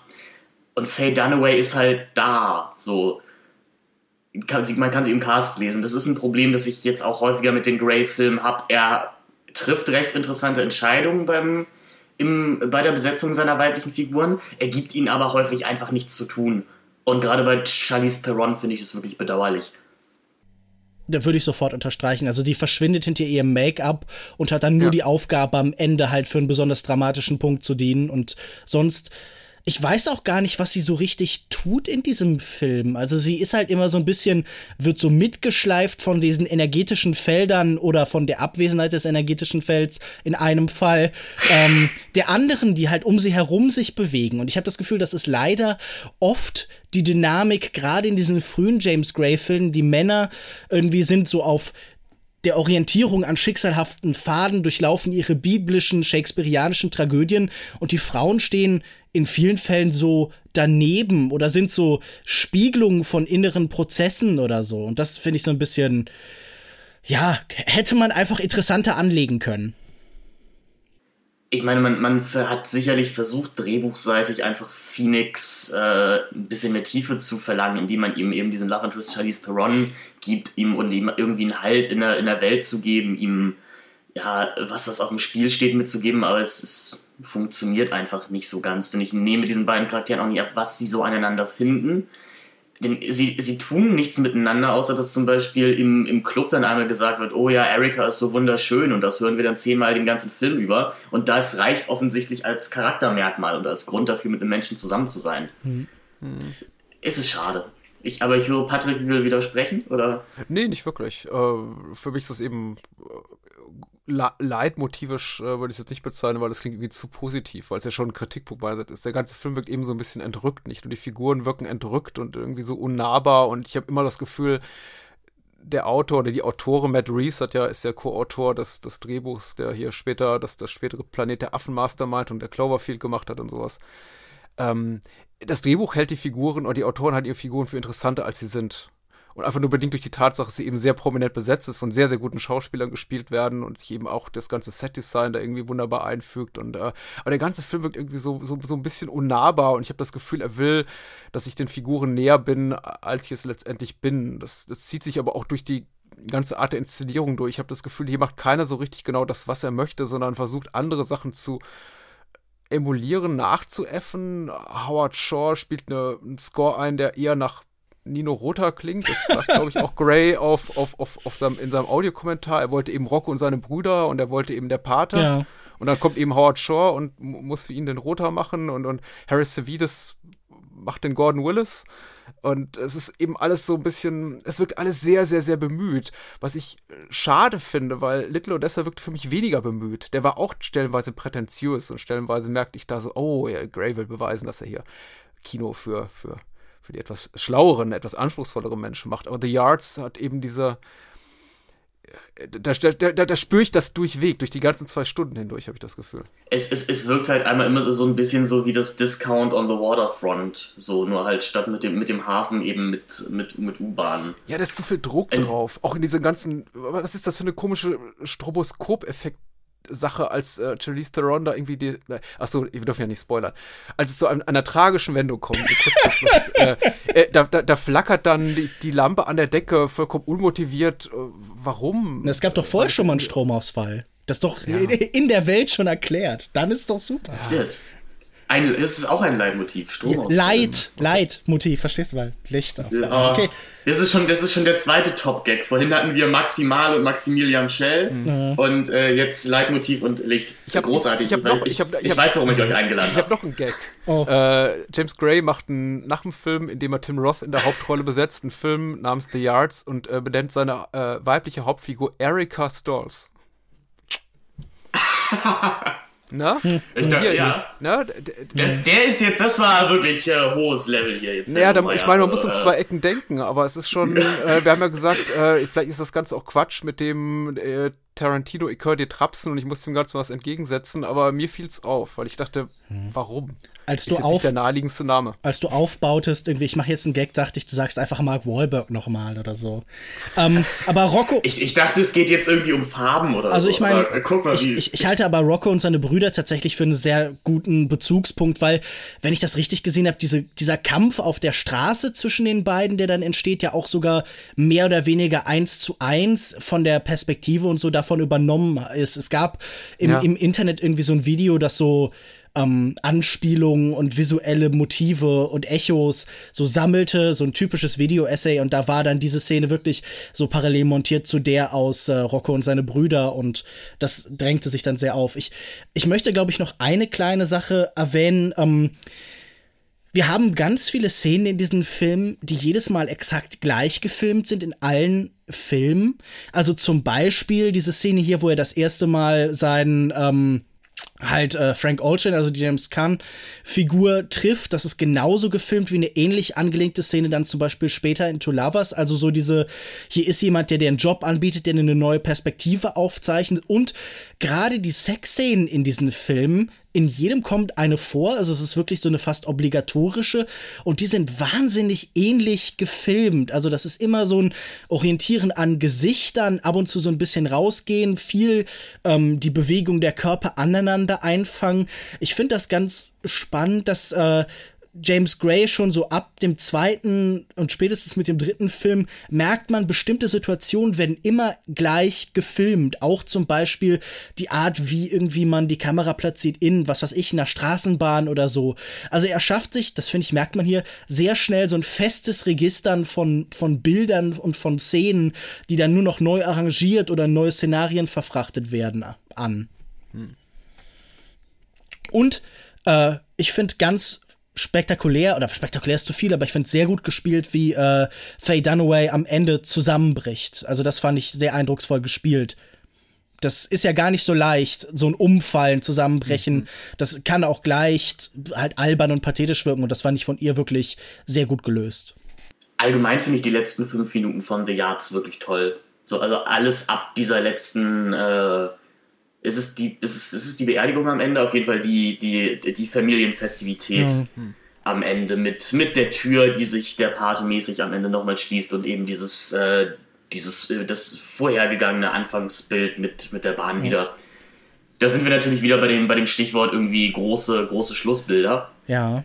Ja, es gibt auch andere tolle Bilder. Ich möchte den Film jetzt irgendwie auch gar nicht in Gute Boden reden. Ich fand den schon rundum gut. Natürlich eher so am positiven Ende des Spektrums als jetzt irgendwie ich glaube, am, das am ist auch durchgekommen. So. Ja, es gibt auch, ähm, es gibt wunderbare Familienszenen. Also ganz offenbar will hier äh, der, der, also James Gray hier seinen Mini-Part machen. Deswegen hat auch James Caan gecast. Deswegen sieht eben James Caan auch stellenweise ist genauso ja, ausgeleuchtet ja. wie Brando im ersten Part. Wie Brando, genau. Äh, von oben mit einem harschen, kontrastreichen Licht. Du hast halt dieses, dieses Familienabendessen, wo eben alle zusammenkommen und sich das Essen rüberreichen und die nehmen, die essen eben Chinese Takeaway und eben kein, kein großes Festmahl, aber im Grunde sind das alles schon so Szenen, die sagen, hier, äh, ich versuche mal einen Film zu sein im Jahr 2000, der so nach 1970 aussieht, wie ein Jahr, Film im Jahr 2000 noch aussehen kann und das gelingt ihm ja auch ganz gut. Ähm, ich weiß aber nicht, ob äh, es, es hält eben nur einfach mein Interesse nicht ähm, am Leben für zwei Stunden und die Figuren eben auch nicht, leider. Eine Sache, die jetzt noch anklang, die man vielleicht erwähnen kann, ist, wie präsent Rituale, Feste, alles, was eben in irgendeiner Form Hochzeit ist, in diesen Filmen äh, ja, also wie sehr die ausgestellt werden, wie bedeutsam diese für, für die Familien sind jeweils. Das sind die Orte, wo man zusammentrifft. Sie enden oft bei Festen. Also wenn das jetzt, äh, ob das jetzt Silvester oder also Neujahr halt irgendwie bei Two Lovers ist oder hier diese Ernennung wo dann auch eine Festrede gehalten wird. Also so dieses Alltagsreligiöse, das halt den Familien Zusammenhalt gibt, wo man eben auch wieder zusammenkommt und sich aus diesen Zweierkonstellationen, die sonst so oft vorherrschen, löst, wo man so auf sich selbst und vielleicht noch jemand anderen zurückgeworfen ist. Äh, die werden irgendwie ganz besonders herausgestellt und inszeniert. Also das finde ich vielleicht noch bemerkenswert, so okay, dieses Überbetonen von, von Ritualen, Festen und allem, was halt so Alltag aufbricht. Mhm. Noch letzte Gedanken zu The Yards oder wollen wir Helden der Nacht werden? Seid ihr Helden der Nacht, ja, Lukas Ich, ich wollte ergänzen, das ist jetzt äh, wenig interessant, aber wer, wer gerne ehemalige Charakterdarsteller von Anno dazumal äh, entdecken will, in, in, in teils winzigen Rollen, der hat hier auch, glaube ich, in The Yards seine liebe Freude. Steve Lawrence ist dabei. Stimmt, und, äh, stimmt. Tony Musante. Äh, Thomas Millian hat eine kleine Rolle, den man eigentlich kaum im Hollywood-Kino sieht, also zumindest zu der Zeit nicht mehr. Und äh, äh, das, das macht auch Spaß. Ist sowas fürs, fürs dritte Mal gucken. Nicht fürs erste Mal vielleicht. mal sehen, ob ich The Yard dreimal gucke. Unwahrscheinlich. Ja. Yeah. Ich hab's getan. Aber es reicht jetzt auch für die nächsten ja. zehn Jahre. War ein anstrengender so. Nachmittag, und alles, was, und, genau. und alles, was du bekommen hast, ist dieser Podcast. Ja. Ja. Jetzt hier kommen die, die Brudis äh, in New York, oder wie hieß der? Die Brudis in New York. Auch der bessere Untertitel, muss man eigentlich. Zwei Brudis treiben's doll, treiben's wild in New York. Ja. Helden der Nacht, We Own the Night. 2007 erschienen, äh, wieder mit Joaquin Phoenix und Mark Wahlberg in der Hauptrolle. Vielleicht hat James Gray ein wenig gelernt von seinen Erfahrungen oder von der Rezeption von The Yards, denn Mark Wahlberg darf die Handlung recht früh verlassen, um dann für längere Zeit auch nicht mehr aufzutauchen. Mm, dieses, wie bereits schon erwähnt, die Geschichte von zwei Brudis in New York, im Brooklyn der 80er Jahre. Bobby, gespielt von Joaquin Phoenix, ist äh, so eine ist ein Clubbesitzer eines Clubs namens El Caribe, hat eine wunderschöne Freundin, Amanda, nee, Amada, nicht Amanda, gespielt von Eva Mendes und steht so im Dunstkreis der russischen Mafia. Mark Wahlberg dagegen ist Polizist, genau wie der gemeinsame Vater, Albert, der Grand, äh, Police Cap, der Grand Police Captain eben von Brooklyn. Und da ist der Konflikt natürlich schon vorprogrammiert. Verbrecher gegen Polizist in der eigenen Familie, große Familientragödie. Was wird da wohl passieren? Punkt, Punkt, Punkt. Hm. Ich mag, ich mag We Own the Night sehr.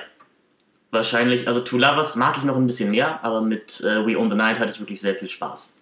Und das geht schon mit dem Opening los. Wir wissen alle, dass Heart of Glass von Blondie der beste Song aller Zeiten ist. Mhm. Und dieser, dieser Weg von Phoenix durch den Club, die Spiegel an den, an den Decken und wie das dann so genüsslich gegengeschnitten wird auf die piefige Polizeifeier wo eben nicht aus, wo eben nicht Champagner aus Kristallgläsern getrunken wird, sondern wo man aus diesen Alu äh, Alufolie, äh, hier Alubehältern äh, Macaroni, Macaroni mampft.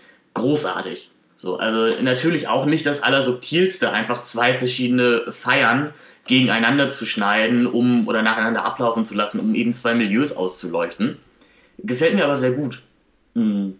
Nee, es ist, ja, Phoenix, es ist ökonomisches ja. Filmemachen auf jeden Fall. Und bitte, ja. bitte nicht jetzt falsch verstehen. Subtiles Filmemachen ist auch ja auch nicht per se gut. Also das ist ja, also ich möchte, dass es sich so anhört. Ich glaube, weil es ja auch nicht deiner Haltung entspricht, Finn, zu sagen, äh, äh, wir wollen hier was Subtileres. Das ist kein Film, der sich für Subtilität Nein. anbietet, wie das ganze Kino von James Gray. Alles andere ist eben als subtil. Also das ist nicht für Leute, die sich irgendwie in Reddit-Foren zerfetzen darüber, was könnte man irgendwie, was könnte der Filmemacher damit gemeint haben. Das ist alles hier so ne, serviert, wie es ist. Es, und, ja. es, es, es, hat, es hat was sehr realistisch, vielleicht sogar fast schon naturalistisches. Mhm. Äh, die Dinge sind halt häufig das, was sie sind.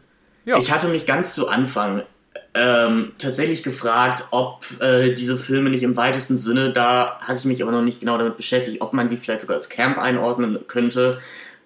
Kann man eigentlich nicht, weil in meiner Erinnerung heraus die filmischen Bezüge in den Charakteren etwas stärker angelegt waren. Also in meiner Erinnerung heraus war dann Mark Wahlberg in der Jahrzeit wirklich so eine, halt ein Pastiche Marlon Brando oder sowas. Mhm. Der Fall war es dann eben einfach nicht. Wie gesagt, bei James Gray sind die Dinge immer genau so, wie sie vordergründig aussehen. Und meistens werden die von sehr schönen Menschen gespielt. Joaquin Phoenix, Mark Wahlberg und Eva Mendes. Und das macht dann auch sehr viel Spaß.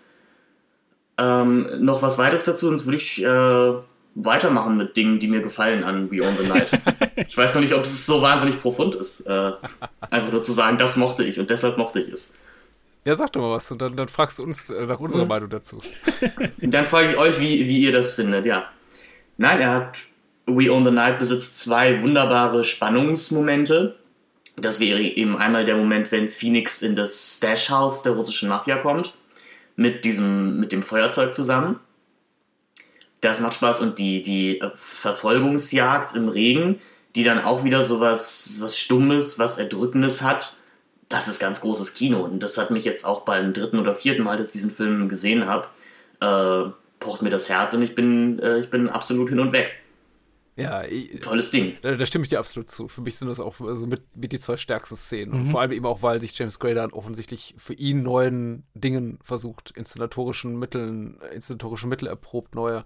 Äh, Finde ich auch wahnsinnig spannend. Beide Szenen sehr, sehr, sehr, sehr gut. Auch gerade die Actionsequenz mit der Autoverfolgungsjagd, mit der Schießerei, un völlig unkonventionell allein aus seiner Perspektive gedreht. Dabei aber jetzt nicht so. Ähm, angeberisch auch sehr schön. Also es gibt ja auch diese, diese, diese tolle Szene in Children, Children, Children of Man, die auch im Grunde komplett aus der Fahrerkabine gedreht ist, aber wo sich eben jemand wie Inarito halt neuester computergenerierter Tricks und so einer virtuellen Kamera bedient. Und äh, We Own the Night scha darin schafft das eben James Gray auch, aber eben mit konventionellen analogen Mitteln, ohne sich irgendwelcher Trickserei zu bedienen. Und gerade die Tatsache, dass man eben wirklich auch diese das, was da passiert, nur so in Fragmenten mitbekommt, es äh, macht es unglaublich spannend. Also der, der Regen, der ihm die Sicht äh, verdeckt und äh, man, man, man sieht eigentlich nur die Hälfte von dem, was so um ihn herum passiert. Und diese Orientierungslosigkeit ist absolut mitreißend, packend und äh, ich äh, ich habe das sehr genossen. Also ich, ähm, ich habe mir die auch zweimal angeguckt. Das ist die einzige Szene, bei der ich gesagt habe, okay, stopp, ich gehe nochmal fünf Minuten zurück. Die ist, äh, die ist ganz fantastisch. Ich finde fast, äh, dass Grey sich jetzt hier in We Own the Nacht Night, We Own the Nacht, ja. ähm, Oder Helden der Night. Hm. Oder Helden der Night, ja. Hm. Im, Hinter, Im Hinterhof von Brooklyn.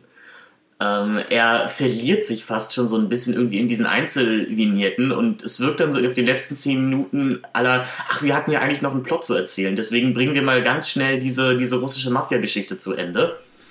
Mhm. Das ist ein, es ist ein kleiner Schlenker, mit dem man leben muss weil ich zu dem Zeitpunkt tatsächlich wirklich investiert war in die Beziehung von zwischen Robert Duvall und Joaquin Phoenix. Man muss sagen, Mark Wahlberg findet diesen Film einfach nicht so wahnsinnig statt. Sehr gut, ne? Äh, mhm. das, ist das ist großartig, seine beste Leistung. Ich war ein bisschen äh, überrascht, ne, wenn die Endcredits dann beginnen und da steht dort eben äh, produziert von Joaquin Phoenix und Mark Wahlberg, dachte ich, okay, das ist, das ist wieder ein großes Plus für Mark Wahlberg in meinem Buch, dass er in einem Film, in dem er wirklich nicht die Heldenrolle spielt und auch wirklich ausdrücklich nicht gut wegkommt und auch verschwindet über weite St Strecken, trotzdem sagt, hier, ich, ich stecke da Geld rein. Ja, wenn man so ein cooles Leben hat, wo man immer um 4 Uhr morgens aufsteht, um zu trainieren und dann betet und ja, so, stimmt. dann, mhm. dann steht man auch über sowas in seiner Selbstlosigkeit. Nein, ähm, ich würde euch absolut recht geben, diese, Be diese beiden Sequenzen, die ihr herausgehoben habt, gerade diese Verfolgungsjagd, sind wirklich grandios inszeniert. Und ich glaube, auch da ist es auf keinen Fall schlimm, dass die sich wieder so ein bisschen anlehnen, zum Beispiel an The French Connection und die Art, wie das da inszeniert mhm. wird. Also ich, den Vergleich zu Children of Man kann ich auch sehr gut nachvollziehen. Da musste ich auch so ein bisschen dran denken. Aber diese beiden Situationen sind wirklich hervorragend gemacht und das, was außenrum passiert, ist dann leider in vielen Teilen ein bisschen schwächer und gerade dadurch, dass Mark Wahlberg dann gänzlich verschwindet und diese Brüderbeziehung ähm, weicht zu, naja, so einer allgemeinen Betrachtung am ehesten vor allen Dingen eben von Joaquin Phoenix, der schon sehr viel deutlicher als in den anderen Filmen eben alleine als Protagonist im Mittelpunkt steht und ähm, oft dann halt zusammen mit Eva Mendes, das, was irgendwie auch eine etwas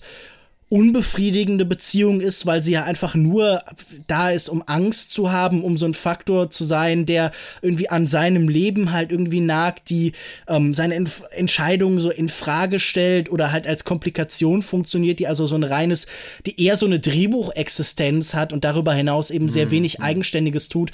Das fand ich alles sehr unbefriedigend und sehr uninteressant auch ehrlich gesagt. Also ich finde das auch immer ein bisschen merkwürdig, so ich habe nie das Gefühl, dass James Gray ein besonders großer Fan ist von Genre-Kino. Also er zieht ja, ja normalerweise sehr wenig raus, also sehr wenig, dass er so ähm, uns selber mitreißt mit so den Mechaniken von Genre-Kino, sondern ich habe das Gefühl, das ist ja oft mehr so ein Mäntelchen für diese ganz klassischen dramatischen Familiensituationen. Und hier hatte ich das besonders. Also ähm, ich kann schon verstehen, warum Leute oft irritiert waren, weil wenn man sich diese Trailer zu den Filmen anguckte, das klassische Thriller, und das ist ja nun das hier wirklich überhaupt nicht. Und ich dachte mir, es, es verweigert sich fast ja, ja, schon, also es ne? ist so, also es, es, es macht sehr viel auf. So, ich fand das gerade bei der Eva Mendes Figur. Ich hätte eigentlich so damit gerechnet, also so doof es klingt, klassischerweise ist die Frau in diesen Genrefilmen, wenn wir den Helden haben, hier einfach dann noch das Mittel, wo der Böse, die wird ja. am Ende entführt oder sowas und das nochmal so ein Espresso. Das finde ich wieder charmant, dass das eben genau nicht passiert. Ja gut, dafür also verschwindet also sie dann Eva, halt. Also das ist jetzt auch nicht viel Ja gut, besser. dass Eva Mendes verschwindet, es ist nicht besser. Also sie verschwindet halt einfach. Aber ich war schon so davor, dass ich da auch, nö, jetzt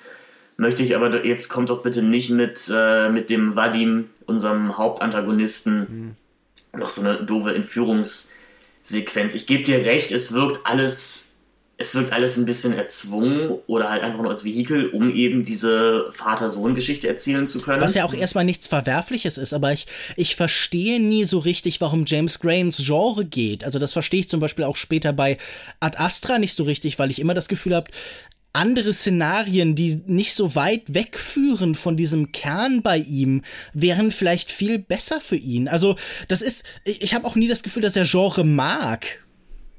Man, man hofft wahrscheinlich sicherlich einfach, so zwei Arten von Publikum erreichen zu können. Mhm. Eben halt Leute, die die einmal im Jahr ins Programmkino gehen und jetzt halt den neuen, den neuen Arthouse-Film mit Joaquin Phoenix und Robert Duvall schauen und eben die, die Action-Crowd, auf die dann diese Trailer zugeschnitten wird. Aber ist das. das funktioniert aber beides ist halt das nicht. eine gute Mischkalkulation und sollte das, also sollte das so spürbar sein, wenn du das so beschreibst in den Filmen, dass es man auch auf so, ja, so ein, ich sag jetzt mal zwei Quadranten mit Arthouse und Blockbuster-Film, dass man darauf so schielt. Also, das hatte ich, würde ich jetzt nicht unterstellen wollen, aber scheint dir das sinnvoll?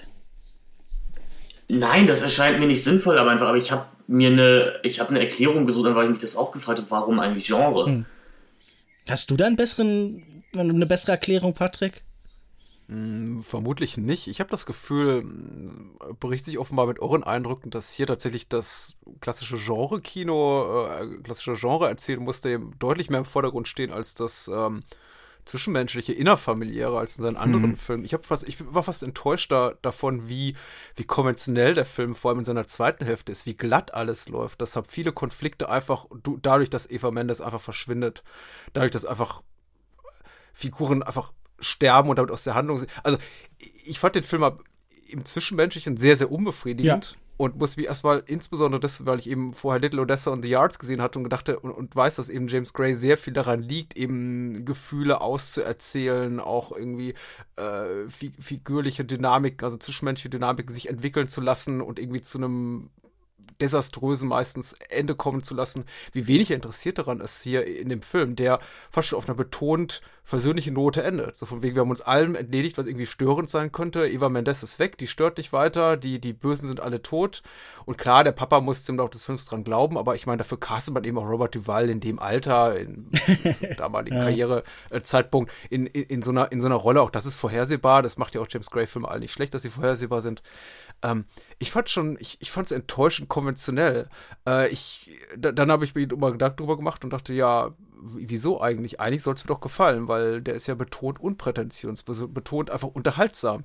Ähm, aber äh, die, die beiden Sachen passen für mich nicht so gut zusammen, weil das, was der Film zu Beginn etabliert, ist schon, dass es einen großen Konflikt geben wird zwischen diesen beiden Welten.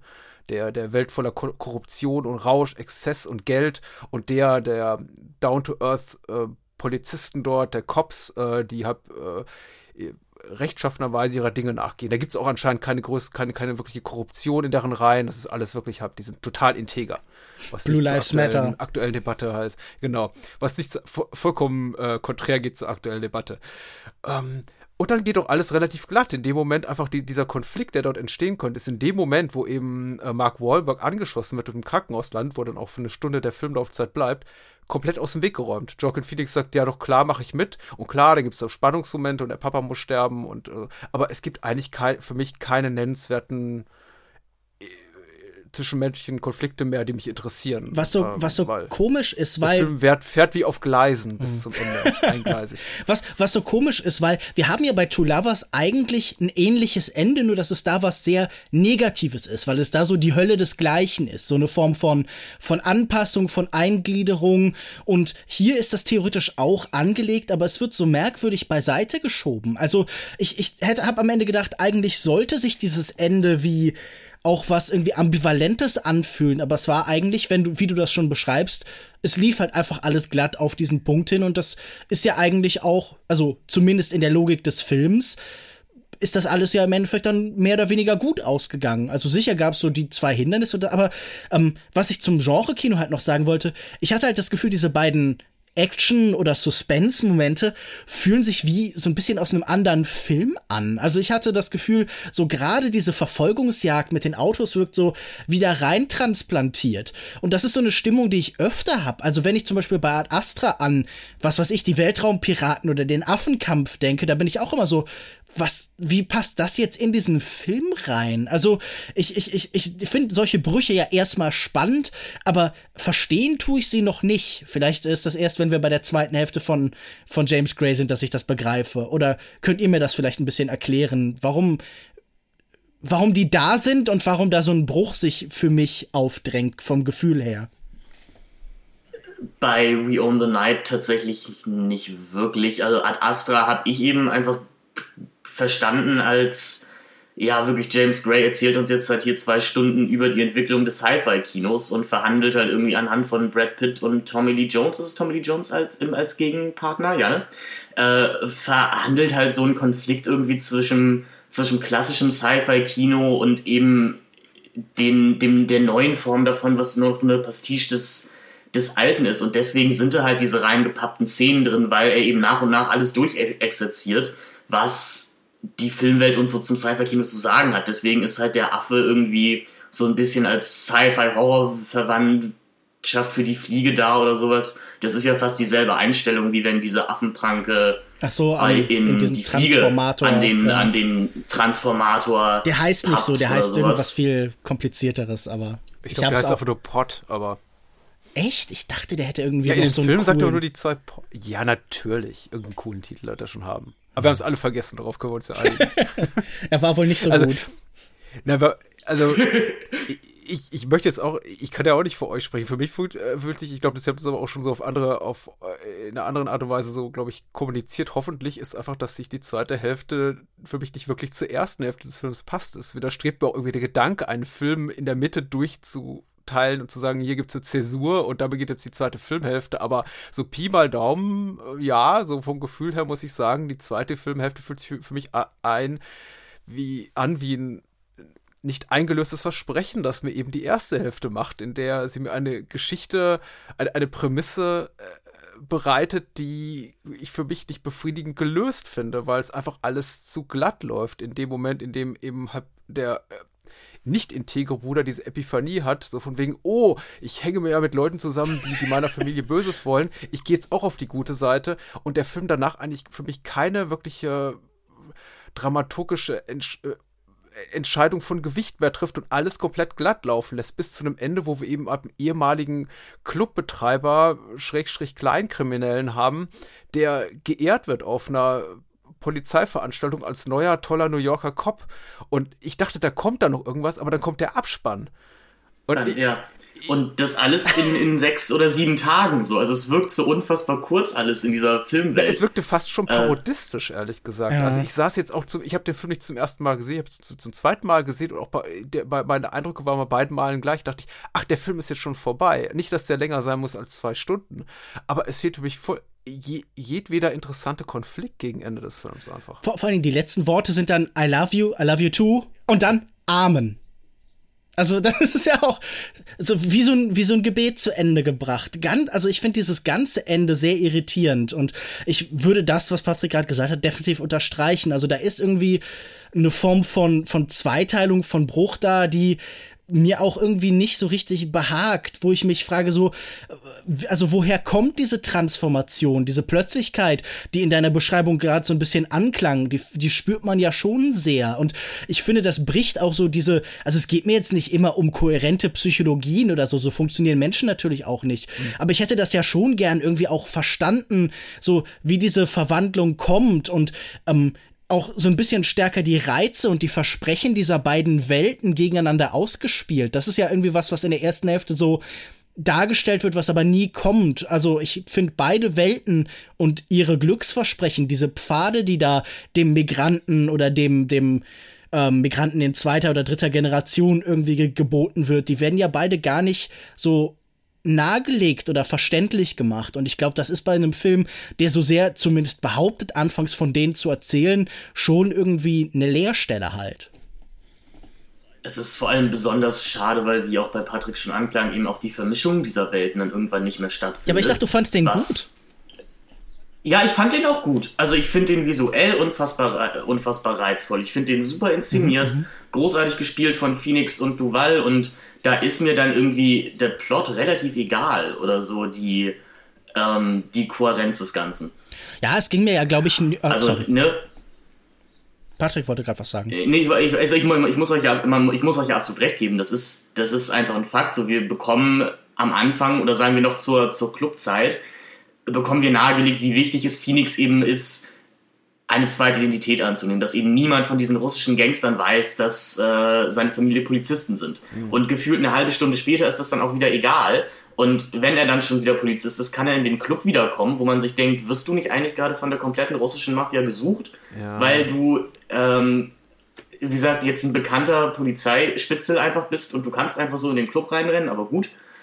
Ähm, ist halt, ist halt so. Für mich überwiegt einfach die, die technische Stell, stellenweise Brillanz des Filmes, die, ja, die ist absolut da. Die, die, ist auch völlig unzweifelhaft. Das würde ich auch niemals in Zweifel ziehen. Und wie, also We on the Night ist auch super unterhaltsam, muss ich sagen. Für mich ist es eben wieder der klassische Fall von, ne, äh, nicht mehr als die Summe ihrer Teile. Ähm, es gibt viele tolle, brillante Momente, aber es passt für mich eben nicht so richtig zusammen. Äh, zum Beispiel der Schurke, also war die macht mir unglaublich Spaß.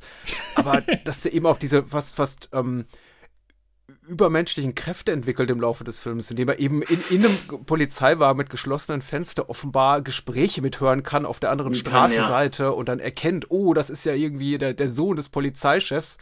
Und dann noch irgendwie so, ich werde euch alle töten, steht da in Untertiteln äh, äh, oder sowas in der Art. Kannst du das nicht? Äh, dann, äh, Ja, das ist, äh, ist, ist, schon erstaunlich. Oder, also, es wirkte für mich eben also so ein bisschen wie, äh, ich hatte zwischendurch das Gefühl, ich sei in einer späten Episode von Breaking Bad, als er dann äh, während dieses Raids auf das, auf das Drogenlabor, die Drogenvertriebszentrale, dann eben den Puls von Joaquin Phoenix fühlt und so, ich spüre es, dass du lügst. Und ich dachte, okay, das ist jetzt irgendwie Giancarlo Esposito in Breaking Bad. Äh, was Spaß macht, ich mag Breaking Bad, aber es ist halt eine, voll, eine vollkommen andere Serie als dies hier. Ähm, es ist eine äh, Thriller-Serie, Action-Thriller-Serie mit äh, parodistischen Zügen und We Own the Night will halt großes Gangster-Drama sein. Ja klar, will und halt wieder dieser Great American Novel auch irgendwie sein, will uns was ja, erzählen über diese Pfade von Migration und die Versprechen dieser Welt und das löst er eben nicht ein. Und wird eben High-Class-Camp in der zweiten Hälfte und das ist auch total fein aber für mich so im Ganzen dann eben enttäuschend. Ja, aber er, er will nicht Camp sein. Also ich finde, James Gray nee, macht ja ein Kino absolute Ernsthaftigkeit, also völliger Ironiefreiheit. Also ich glaube Absolut. nicht, dass da, und ich finde, das ist ja auch etwas, das ich an ihm, glaube ich, eher schätze als ablehne, dass er jemand ist, der dazu neigt, diese Welten halt im Brustton der Überzeugung zu schildern. Also ich glaube wirklich, dass der überhaupt keine, dass da eine absolute Distanzlosigkeit zu diesen Geschichten äh, besteht halt. Und also es wird ja oft verglichen mit der Oper, die halt auch uns sehr direkt Gefühle und Empfindungen mitteilt, indem die die Leute wirklich so in den Texten mitteilen, indem sie das nach außen tragen, in dem was sie sagen.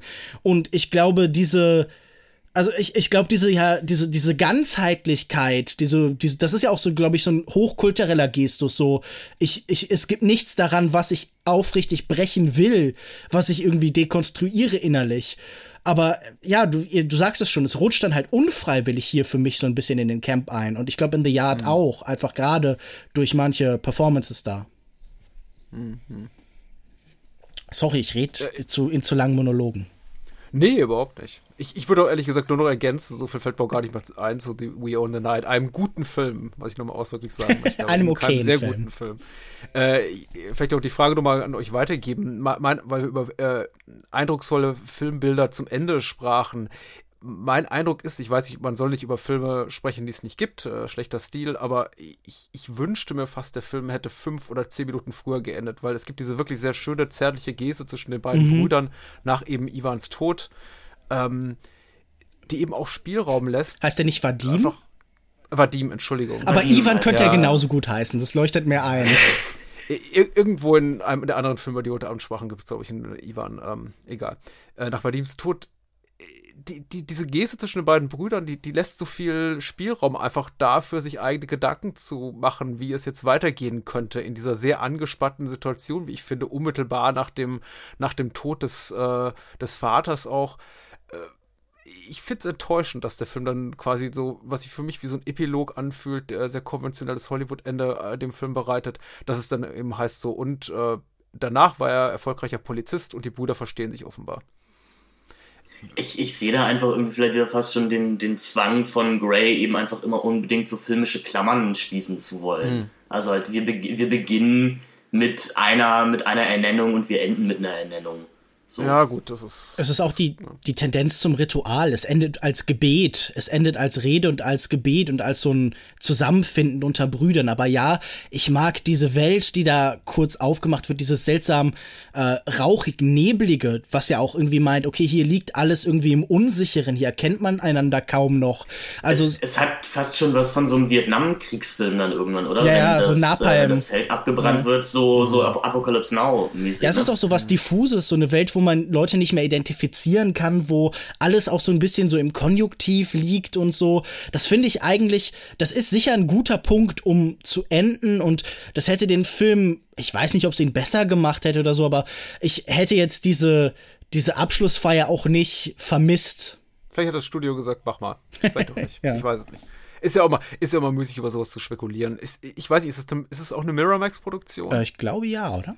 Ja, denen sagt man ja sowas nach. Ähm, Aber ich möchte jetzt irgendwie auch nichts behaupten, was äh, womöglich gar nicht stimmt. Aber ich finde das äh, spannend, noch dass jetzt heute, wenn man irgendwie mit alten Filmen unzufrieden ist, dann sagt man einfach, das war Weinstein und dann. Äh, also, das ist mir mhm. jetzt in Interviews in letzter Zeit irgendwie häufig aufgefallen, dass da viel in diese Richtung verschoben worden ist. Release the Grey Cut. Äh, das, äh, nächste, nächste Hashtag auf Twitter. es wird auch Zeit.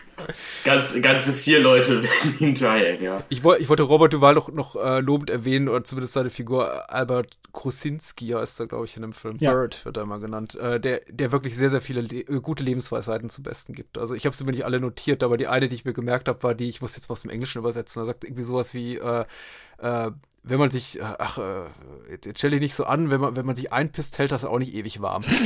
Und das fand ich auch sehr ja. schön. Ich dachte, okay, das sagt, glaube ich, zu Beginn in der Kirche und dachte, okay, das ist auch sowas, was man mit, mitnehmen kann in den Alltag. Das klingt, Vielleicht auch mal anwenden kann. So. Das finde das klingt so nach so einem Ruhrpott-Ding irgendwie. Das klingt, als würde es da in der Pommesbude gesagt. Er sagt öfter mal sowas in, in, in dem Film. Das ist, ähm, hm. ich weiß auch nicht, wie deep das sein soll. Mhm. Äh, also wenn ich hier meine Rap Rapper-Position verteidigen muss, klingt das wie irgendwie eine Snugger oder Pillard-Line. Also das. Äh ich habe keine Ahnung, wovon du redest. Aber ich bin auch, ich bin auch über 40. Ja. ja. Also abschließend vielleicht noch, falls es noch nicht durchgekommen soll, einfach weil ich diese Rezension so unfassbar nichtssagend großartig finde. Ähm, Wikipedia vermittelt uns bei der Auflistung der Kritiken, dass We Own the Night ein Krimidrama mit, ein Krimidrama mit Spannung ist, das eine Gewissenskrise thematisiert. Ja, gut, wieder was gelernt. Das könnt ihr in den Alltag mitnehmen und äh, wollen wir uns zwei Liebhabern zuwenden? Bitte. Oder noch in der Nacht bleiben? Also zwei scheint mir ja zu viel. Das kann, glaube ich, auf Dauer nicht gut gehen. Äh, man hört, man hört so einiges, aber ich, ich meine, es gibt positive und negative Beispiele. Egal. Äh, Two Lovers müsste ja ungefähr dann aber auch die Zeit sein, in der Joaquin Phoenix seine kurze Auszeit genommen hat. Ich glaube, es ist der letzte Film, den er dann vor, seiner, vor seinem Jahr als Rapper. Mhm. Oh. Ich habe seinen, äh, seinen Namen leider vergessen. Ähm, das ist wohl auch besser äh, so, dass man das alles vergisst. Ja, ich wollte gerade sagen, wir tun ja. einfach so, als jetzt diese, diese zwei, drei Jahre nicht gegeben. Diese. hm? Also ist auf jeden Fall der letzte, äh, für kurze Zeit der letzte Film mit Joaquin Phoenix gewesen, wo er eben noch als Schauspieler wahrgenommen werden wollte. Und so viel sei auch schon verraten, wahrscheinlich mein Lieblingsfilm von James Gray. Ich habe Lost City of Z noch nicht gesehen. Äh, die Geschichte von Leonard, ein depressiver Mann, ein äh, bipolar, also ein bipolar-depressiver Mann, der wieder bei seinen Eltern lebt, für den das Leben gerade nicht so einfach läuft, der einen, zugleich zu Beginn des Films einen Selbstmordversuch unternimmt und dann ein bisschen gedrückt von seinen Eltern in eine, in die Beziehung mit, äh, wie heißt sie, Sandra. Äh, Sandra gedrückt wird. Freunde, also Freunde von den Freunden seiner Eltern, wo sich auch so eine Art Business Connection ergeben könnte. Gleichzeitig trifft er noch äh, Michelle, gespielt von Gwyneth Paltrow, eine, äh, eine Drogensüchtige und auch eine Person, für die das Leben nicht immer einfach war. Und daraus entspinnt sich jetzt ein Liebesdreieck mit äh, harten Themen wie eben Drogensucht, Fehlgeburten, Eifersucht, Lebensenttäuschung. Ein gute Laune-Film für die ganze Familie. Ja, ich würde ein bisschen korrigieren eingreifen wollen. Tut mir leid, Finn, aber Lieb ja, Liebesdreieck, nee, nicht wirklich. Also, erstmal gibt es ja auch noch eine vierte Person. Erstmal, genau, erstmal spielt der Elias Cotiers auch noch die, äh, die Rolle hier von äh, Gwyneth, wollte ich schon sagen, von Michelles äh, Affäre. Ronald heißt der, heißt der Herr. Und außerdem kommen ja auch weder Ronald noch Sandra jemals mit ähm, na, äh, Michelle und jetzt ist kompliziert Leonard in, in, in Kontakt. Oder Sandra. Äh, warte mal. Naja, egal.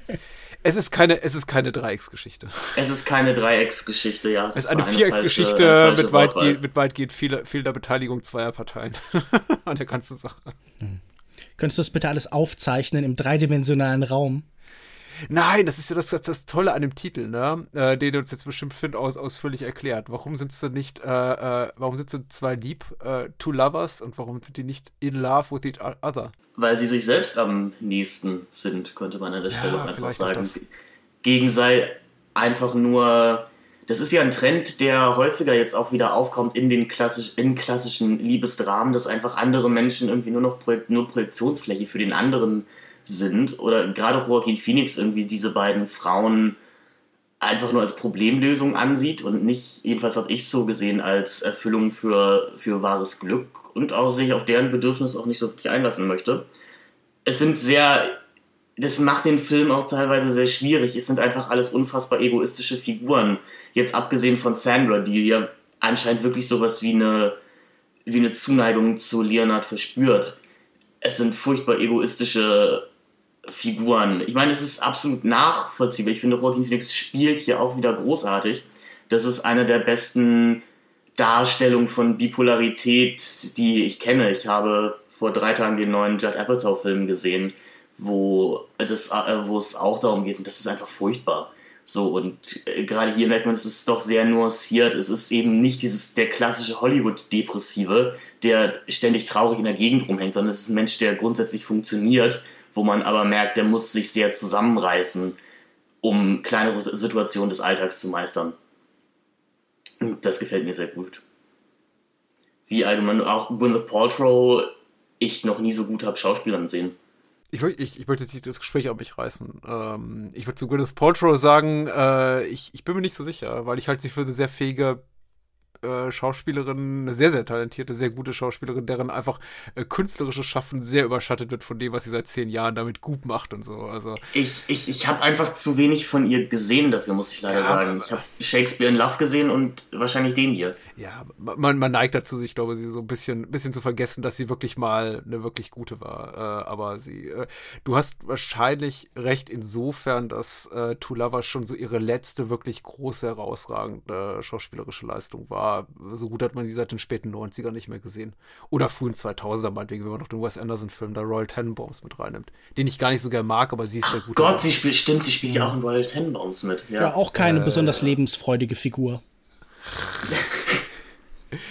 Nee, guter, gu guter Film. Also äh, ich, äh, ich, ich, ich habe keinen James Gray-Film so oft gesehen wie diesen. Das liegt aber nicht zuletzt auch daran, dass er relativ regelmäßig im Fernsehen läuft. Äh, ist zumindest mein Eindruck. Also im klassischen linearen Fernsehen. Das kennen wahrscheinlich die meisten unserer Hörerinnen und Hörer gar nicht mehr. So Arte und so und es, es ist, Ja, es ist so eine Arte, es ist so eine Arte-Film. Ja, ne? richtig. Ich weiß gar nicht, äh. warum der so oft bei Arte aufschlägt, ob die, ob die, ob die, die Lizenz günstig bekommen haben. Ich habe ja auch noch irgendwo hier so, so, so eine Rezensions-DVD liegen, da steht auch Fett Arte drauf. Ich weiß gar nicht, aus in welchem Schuhkarton ich die mal gefunden habe, bei welchem Arbeitgeber. Ähm, und letztens lief der auch wieder da, also den graben die immer gerne wieder aus. Äh, ja.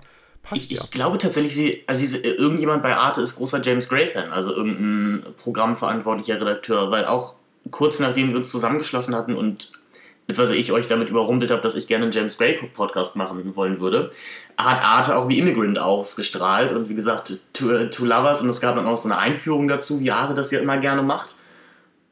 Das scheint es offensichtlich irgendwie Fans zu geben.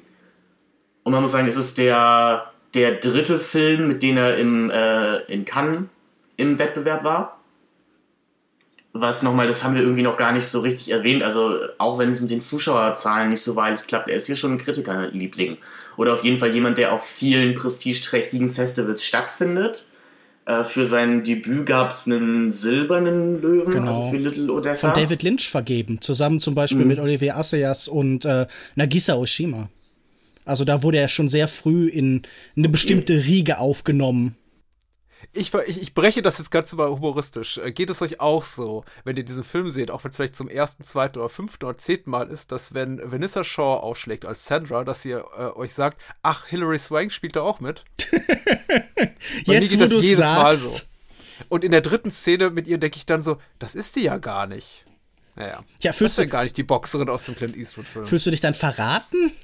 Das klingt so ein bisschen enttäuscht. Nee, die, die, die nächste Reaktion ist, was macht eigentlich Vanessa Shaw dieser Tage? Ja. Weil ich weiß, als der Film ins und? Kino kam und ich habe den damals, glaube ich, auch im Kino gesehen, äh, wurde sie sehr. Sie spielt in Ray Donovan mit, merke ich, ah, okay. ich gerade. Das, die, eine Serie, die ich nie geguckt habe. Ähm, wurde sie sehr hochgelobt, äh, zu Recht für ihre Rolle äh, klassische äh, Durchbruchsrolle. Ich glaube, sie hat vorher viel Disney gemacht und nimmt dann eben mal Make-up ab und ist immer noch eine sehr, sehr schöne Person, aber versucht eben auf nicht hässliches Endlerwert so viel äh, gesagt äh, zu machen, aber so ein bisschen auf Hilary Swank im Boast Don't Cry zu machen und äh, es funktioniert auch zu großen Teilen. Ich finde sie auch sehr gut im Film, wie alle in dem Film sehr, sehr gut sind. Alle sehen wieder so einen Ticken zu schön aus, aber James Gray ähm, kaschiert das ganz gut, eben indem er sie in ein sehr äh, glaubwürdiges Szenario packt. Das äh, kann man auf jeden Fall sagen. Also ich muss ja sagen, das ist, glaube ich, wirklich der erste Film von James Gray, den ich so richtig vorbehaltlos und aus vollem Herzen mochte. Also der hat mich jetzt, ich habe den erst vorhin gesehen und das auch zum ersten Mal und ich bin oft eigentlich auch nicht wahnsinnig empfänglich für so ein etwas vielleicht überkandideltes Schauspielkino. Eins, das einem viele Möglichkeiten gibt, halt große melodramatische Emotionen zu spielen. Aber dieser Film hat mich schon in den ersten zehn Minuten irgendwie komplett gefesselt und äh, hat mich auch wirklich begeistert wie kein anderer von James Gray, weil ich das Gefühl habe, alle hier spielen so toll. Ich hatte zuerst gedacht, was genau macht denn Joaquin Phoenix da diesmal mit so einer etwas unbeholfene Nerd-Rolle, so ein bisschen arg in sich gekehrt, so ein bisschen arg ungelenk, so, so eine Vorwegnahme von so merkwürdigen Figuren, wie der die dann später in Joker oder so auch oft hat, aber noch nicht so weit getrieben. Aber ähm, wie er eben in der Interaktion mit Menschen sich verändert, ein bisschen immer auch aus sich rauskommt und in seiner Kaputtheit jemand anderen sucht, der ähnlich gebrochen im Schicksal ist und das dann eben in dieser Michelle mit Gwyneth Paltrow findet und so eine fast virtuelle, so eine fast Minnesangartige Beziehung zu ihr zuerst eingeht, so eine Distanz über den Innenhof, über Fenster hinweg. Man denkt natürlich irgendwie auch an, an Vertigo mit zwei Figuren, zwei Frauen, die für verschiedene Leben widerstehen. Wieder haben wir hier zwei Pfade, die so aufgemacht werden, nämlich einerseits irgendwie eine Erotik, die sich auf das eigene Umfeld bezieht, wieder auf sich selbst, die vielleicht auch so was Narzisstisches hat, ein Überspielen der eigenen Wunden der Vergangenheit. Also sie schenkt ihm ja sogar Handschuhe, die die Narben an seinen Handgelenken irgendwie verdecken würden. Und auf der anderen Seite äh, ne, so ein Eros, der sich halt auf das andere, auf das Fremde, auf das auch in weiten Teilen nicht jüdische dann bezieht, also auf die blonde Gegenfigur zur irgendwie braunen, schwarzhaarigen Sandra, die halt irgendwie sehr viel mehr seinem eigenen Umfeld entsteht und diese Beziehung, die aber irgendwie auch auf so einer Unmöglichkeit basiert. Sie ist in einer Beziehung, aber mit jemandem, der auch in einer anderen Beziehung ist. Also er steht am Ende von so einer an so einer Kette, Verwertungskette, so eine echohafte Beziehungskette und diese ganze Konstellation, auch so dieses Umfeld, das so eine Abhängigkeit von ihm ähm, ihm so aufzwängt, um ihn zu schützen. Diese Eltern, die ihn in den, in den Betrieb nehmen, die Kontrolle über ihn ausüben wollen und die aber auch so, so was Spießiges, Erstickendes haben. Also, wo das große Versprechen dann ist, hey, komm rüber, wir, hier läuft Benny Hill, was ich übrigens auch sehr witzig finde, aber eigentlich will dieser Mensch doch ein anderes Leben. Eigentlich war er vor 15 Jahren der Typ, der Freestyle-mäßig irgendwie seine eigenen Songs über sich geschrieben hat, der irgendwie immer mehr wollte, aber der gescheitert ist. Das fand ich alles so spannend aufgelegt und auch so spannend beobachtet, weil ähm, hier irgendwie die menschlichen Beziehungen so konterkariert werden durch das, was der Markt ihnen eben an Angeboten macht. Also bestimmte Beziehungen können gar nicht existieren, weil der andere Mann so viel reicher ist und so viel mehr bieten kann, aber gleichzeitig auch so, ähm, die andere Beziehung ist eigentlich auch an was Finanzielles, ist fast so eine Erbherrschaft, äh, so eine Erbheirat irgendwie, die zwei Häuser so fast mittelalterlich oder halt eben zwei Wäschereien, zwei Firmen so zusammenbringt. Also ich fand den von vorne bis hinten toll gespielt, toll angelegt, toll umgesetzt. Also ich war wirklich richtig beeindruckt und richtig angetan und ähm, hatte irgendwie war richtig überrascht, dass ich für einen James Gray, James Gray Film so viel Enthusiasmus empfinde. Also das ist jetzt natürlich auch der Überschwang der ersten Begegnung mit diesem Film. Ich habe den jetzt erst einmal gesehen vorhin, aber ich war echt so also schockschwer verliebt in diesen in diesen aber, Film. Ich kann dir aus meiner Erfahrung sagen, den Film kann man immer wieder gucken, ohne dass er äh, einen Abnutzungseffekt besitzt. Also ich habe ihn jetzt, seit ich ihn das erste Mal gesehen habe, bestimmt im Turnus von zwei Jahren immer und immer wieder gesehen. Ja, er, super. Er macht immer wieder Spaß, wenn man das so sagen kann. Also Spaß ist das ich falsche Wort. Er, in Anführungszeichen er offenbart, Spaß, ne? er offenbart keine Schwächen. Ich, ich mag ihn auch sehr. Ich bin mir über das Ende so uneinig, darüber können wir vielleicht äh, später äh, sprechen, ob ich das gut finde oder nicht. Ähm, Im Großen und Ganzen finde ich aber auch, es ist auf jeden Fall zum damaligen Zeitpunkt von Grace Karriere sein stärkster Film. Mhm. Ich finde es auch interessant, dass er schon sein Motiv der, der sehr vorherbaren, oder sagen wir mal, der Unausweichlichkeit seiner Geschichte mit dem quasi irgendwie vorhersehbaren und deutlich zu ahnenden Ende treu bleibt, dass er, er will eben das Rad nicht neu erfinden, erzählerisch. Dennoch geht er eben äh, in der Art und Weise, wie er es erzählt, jeder Offensichtlichkeit aus dem Weg. Das finde ich wirklich wahnsinnig stark an Two Lovers, dass eben diese Szenen, diese Szenen, die in jedem anderen Film vorkommen, fehlen. Oder einfach nicht eintreffen. Momente, von denen man denkt so, ah, jetzt kommt das klärende mhm. Gespräch von äh, Lennart mit seinen Eltern. Und jetzt kommt der Konflikt mit so und so. Und jetzt kommen die Tränen. Dann kommen eben gerade im Moment keine Tränen. Jetzt spielt nochmal seine Krankheit auf und drängt sich in den Mittelpunkt und ja, es kommt ein genau, Rückfall. Das wäre ja die dramaturgische, also der dramaturgische automatische Modus. Und das wird Ja, vermieden. natürlich. Es wird auch, es wird, es wird, es wird auch ganz nebenbei, ganz beiläufig behandelt. Also die, die, äh, das, was der Film eben kommunizieren will, dass er diese bipolare Störung hat, dass er ein depressiver Mensch ist, dass er eben äh, diese sehr tragische Beziehung hatte mit der Frau, die endete also unter tragischen Umständen, äh, wird beiläufig erwähnt, ist aber keine Beiläu ist aber dadurch keine Beiläufigkeit im Film. Ja. sie, sie, sie, nee, aber man, man merkt halt einfach, dass alle Menschen um ihn herum das eben einfach wissen und auch wissen, wie sie mit dieser Krankheit und ihm zu leben Genau, haben. das Bewusstsein und ist das immer da auf Seiten der, von uns als Zuschauer, ohne dass der Film alle zehn Minuten uns daran erinnert, oh, da ist übrigens was ganz Furchtbares passiert. Oder dass jemand sagt ja. so, wie kommst du eigentlich klar nach der Sache damals hier mit deiner, mit deiner Verlobten? Äh, geht's dir gut? Das passiert einfach nicht in dem Film. Der hat ähm, überhaupt nichts Miserabilistisches, der erstickt nicht an seiner eigenen Trauer oder so, sondern ich finde, der hat trotzdem so eine Lebensfreude und so, so eine Vitalität, die sich halt gegen dieses Erdrückende stemmt und das dann nur eben an, an Teilen irgendwie wieder in Form gepresst wird. Das, also man merkt ja, dass es wie so ein bisschen so ein Gummiband ist. Man versucht bestimmten Zuständen zu entkommen und wird dann so wieder zurückgezogen. Das ist ja sicher auch irgendwie bei vielen der Vorbildfilme von, äh, von James Gray äh, ein entscheidender Faktor, dass man bestimmten sozialen, äh, ideologischen Umständen entkommen will und immer wieder so zurückgesogen wird. Aber ich finde nie, dass so dieses, dass das Schicksalhafte, das diesen Film sicher oft innewohnt, sowas, sowas äh, überdeterminiertes, so, so über allem Lastende hat, sondern ich finde, das ist ein Film, der auch wenn er jetzt nicht ähm, in der Form das macht, aber der wahnsinnig in Bewegung bleibt und der in sich ganz viele Zwischenstufen und Veränderungen und Prozesse eben einflechten kann. Und ich finde, er zerfällt dann auch nicht so sehr, sondern er ist in dieser ähm, in dieser Figurendynamik, in dieser ständigen Bewegung funktioniert er eben wirklich ganz hervorragend. Ich mag vor allem sehr gerne tatsächlich das, das Spiel mit mit Abgrenzung oder also mit dem, dem Versuch, irgendwie künstlich Charaktere voneinander abzuschneiden, sei das auf den, auf den Bahngleisen, durch die Fenster, durch wieder auch mal Türen. Allgemein, das habe ich jetzt auch erst gemerkt, das Fenster ist ja wirklich so ein schönes Motiv, einfach allgemein in der Kunst. Äh, da ich gerade ein Seminar zu Nachbarschaft in der Literatur habe. Und das Fenster einfach als Symbol für jemanden, der abgeschnitten vom echten Leben ist, aber doch versucht daran teilzunehmen. Äh, auch wieder eigentlich sehr offensichtlich hier schön, schön verwendet. Äh, ja, nur als Einwurf an dieser Stelle einmal. Und natürlich irgendwie auch wieder die, die große Referenz auf Hitchcock. Allerdings ist es hier auch nicht so aufdringlich irgendwie wie in, wie in seinen Vorgängerfilmen.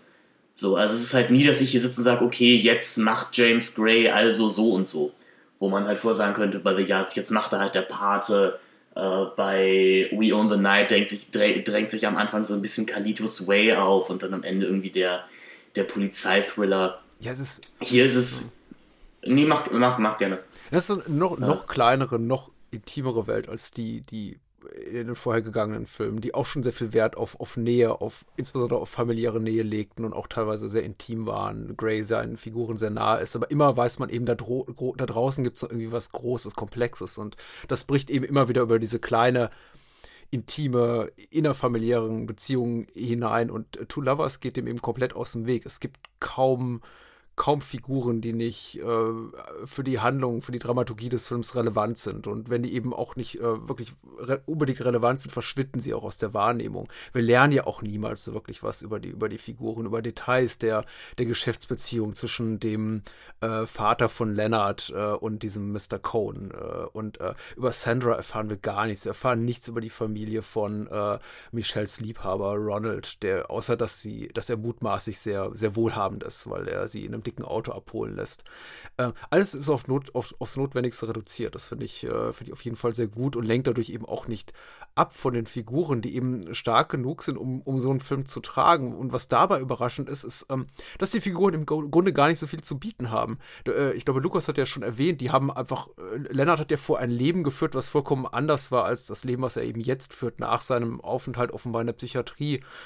Äh, nachdem er sich da wieder ein bisschen berappelt hat, mutmaßlich unter Einnahme von Medikamenten und so weiter. und, einer langen therapeutischen Behandlung.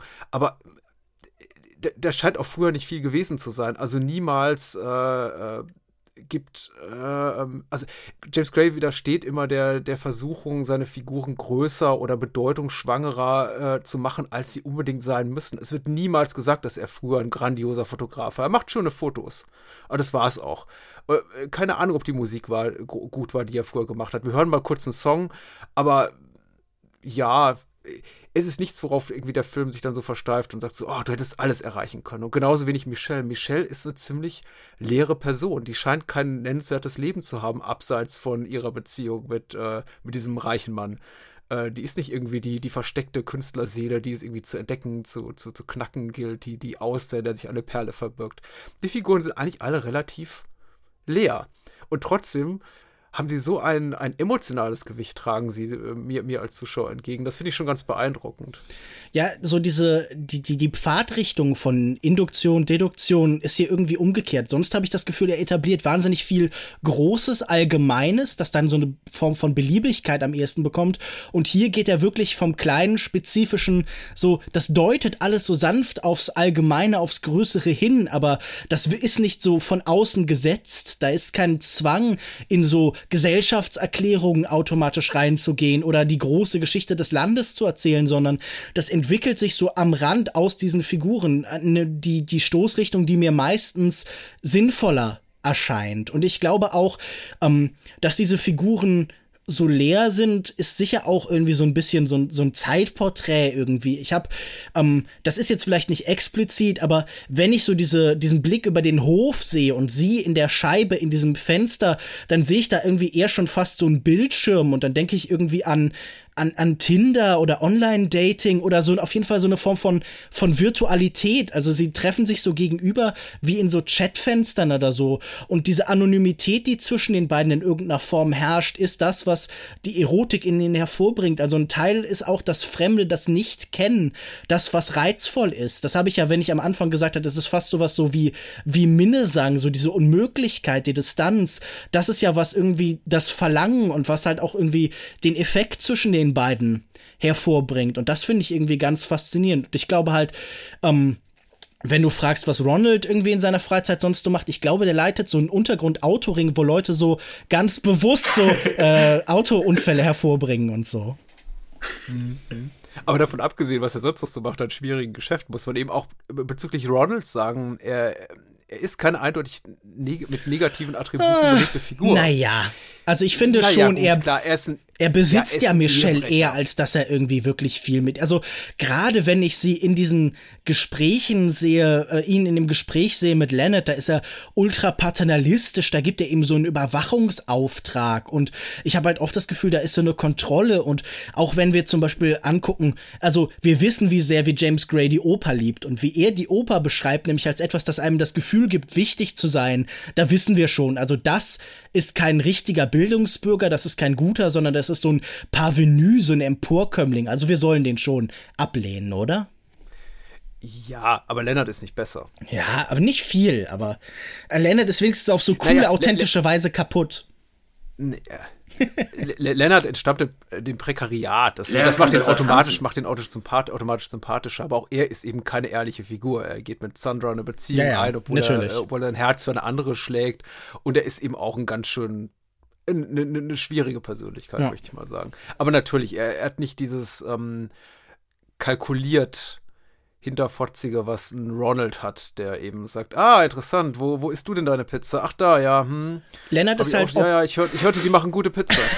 Lennart ist halt obsessiv. Also, er ist ja immer so eine Stufe davon entfernt, so ein Stalker zu werden oder halt so jemand, den man nicht mehr los wird, als wenn er ihr auf dem Dach sagt, ich würde dich nie allein lassen, dann ist er ja wirklich so, also ein Schauspiellevel von dieser Joker-Figur oder sowas entfernt ich muss auch sagen, die, die Dachszene wahrscheinlich auch der einzige kleine Haken an diesem Film. Das schreit irgendwie doch so ein bisschen doll nach, hier kommt gerade der große Oscar-Clip. Hm, echt? Und äh, finde ich schon. Welche, welche, also, welche Dachszene? Welche Dachszene? Ja, wo sie dann nachher auch miteinander äh, schlafen. Ich, ich, das ist doch Petting. Genau, also die, die, Petting. Petting. Keine Penetration. Äh, Gab es Penetration, ja? Das sieht man nicht, aber ich glaube schon. Hm. Also ich meine, okay. dass sie das nicht zeigen, überrascht mich jetzt nicht. Ich habe es nicht so gedeutet. Interessant ist natürlich, dass auch hier Gray wieder, wenn wir wieder beim klassizistischen oder großkünstlerischen Leitbild sind, er scheint ein Fan vom idealen Nacktbild zu sein, also dem der ideal entbrüsten linken Brust. Mhm. Äh, die finden wir in We Own the Night und die finden wir auch hier in Two Lovers. Äh, ja, sehr schön. Es sagt, also es sagt dem Film nicht, also es, es, fügt den Film nicht so wahnsinnig zu, aber es passt halt wieder auch in dieses, in dieses Bild, was operettenhaftes, was, was Kathedrales, wie Lukas meinte. Ja. Es ist da. Ja. Ich glaube, James Gray ist zum erotischen Bild nicht fähig. Äh, das sieht schon alles sehr, sehr hochwertig aus. Äh, Two Lovers muss auch nicht erotisch sein, aber ich, ich bin mal gespannt darauf, ob er es jemals in seiner Karriere noch fertig bringt, eine, eine erotische Szene zu gestalten. Ähm, Na, aber also wenn es das nicht gibt, dann kommt er ihm hier so nah wie sonst nie zuvor auf jeden Fall. Also ich finde schon, ja. dass eine gewisse Spannung zwischen diesen Menschen existiert.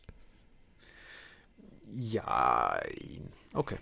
Ja, es, es, ich, ich bin jetzt sofort bei dir zu sagen, dass das jetzt äh, nicht in dieser Hinsicht wahnsinnig mitreißend ist oder so, aber ich finde das besser als das, was sonst so in dieser Hinsicht bei ihm passiert.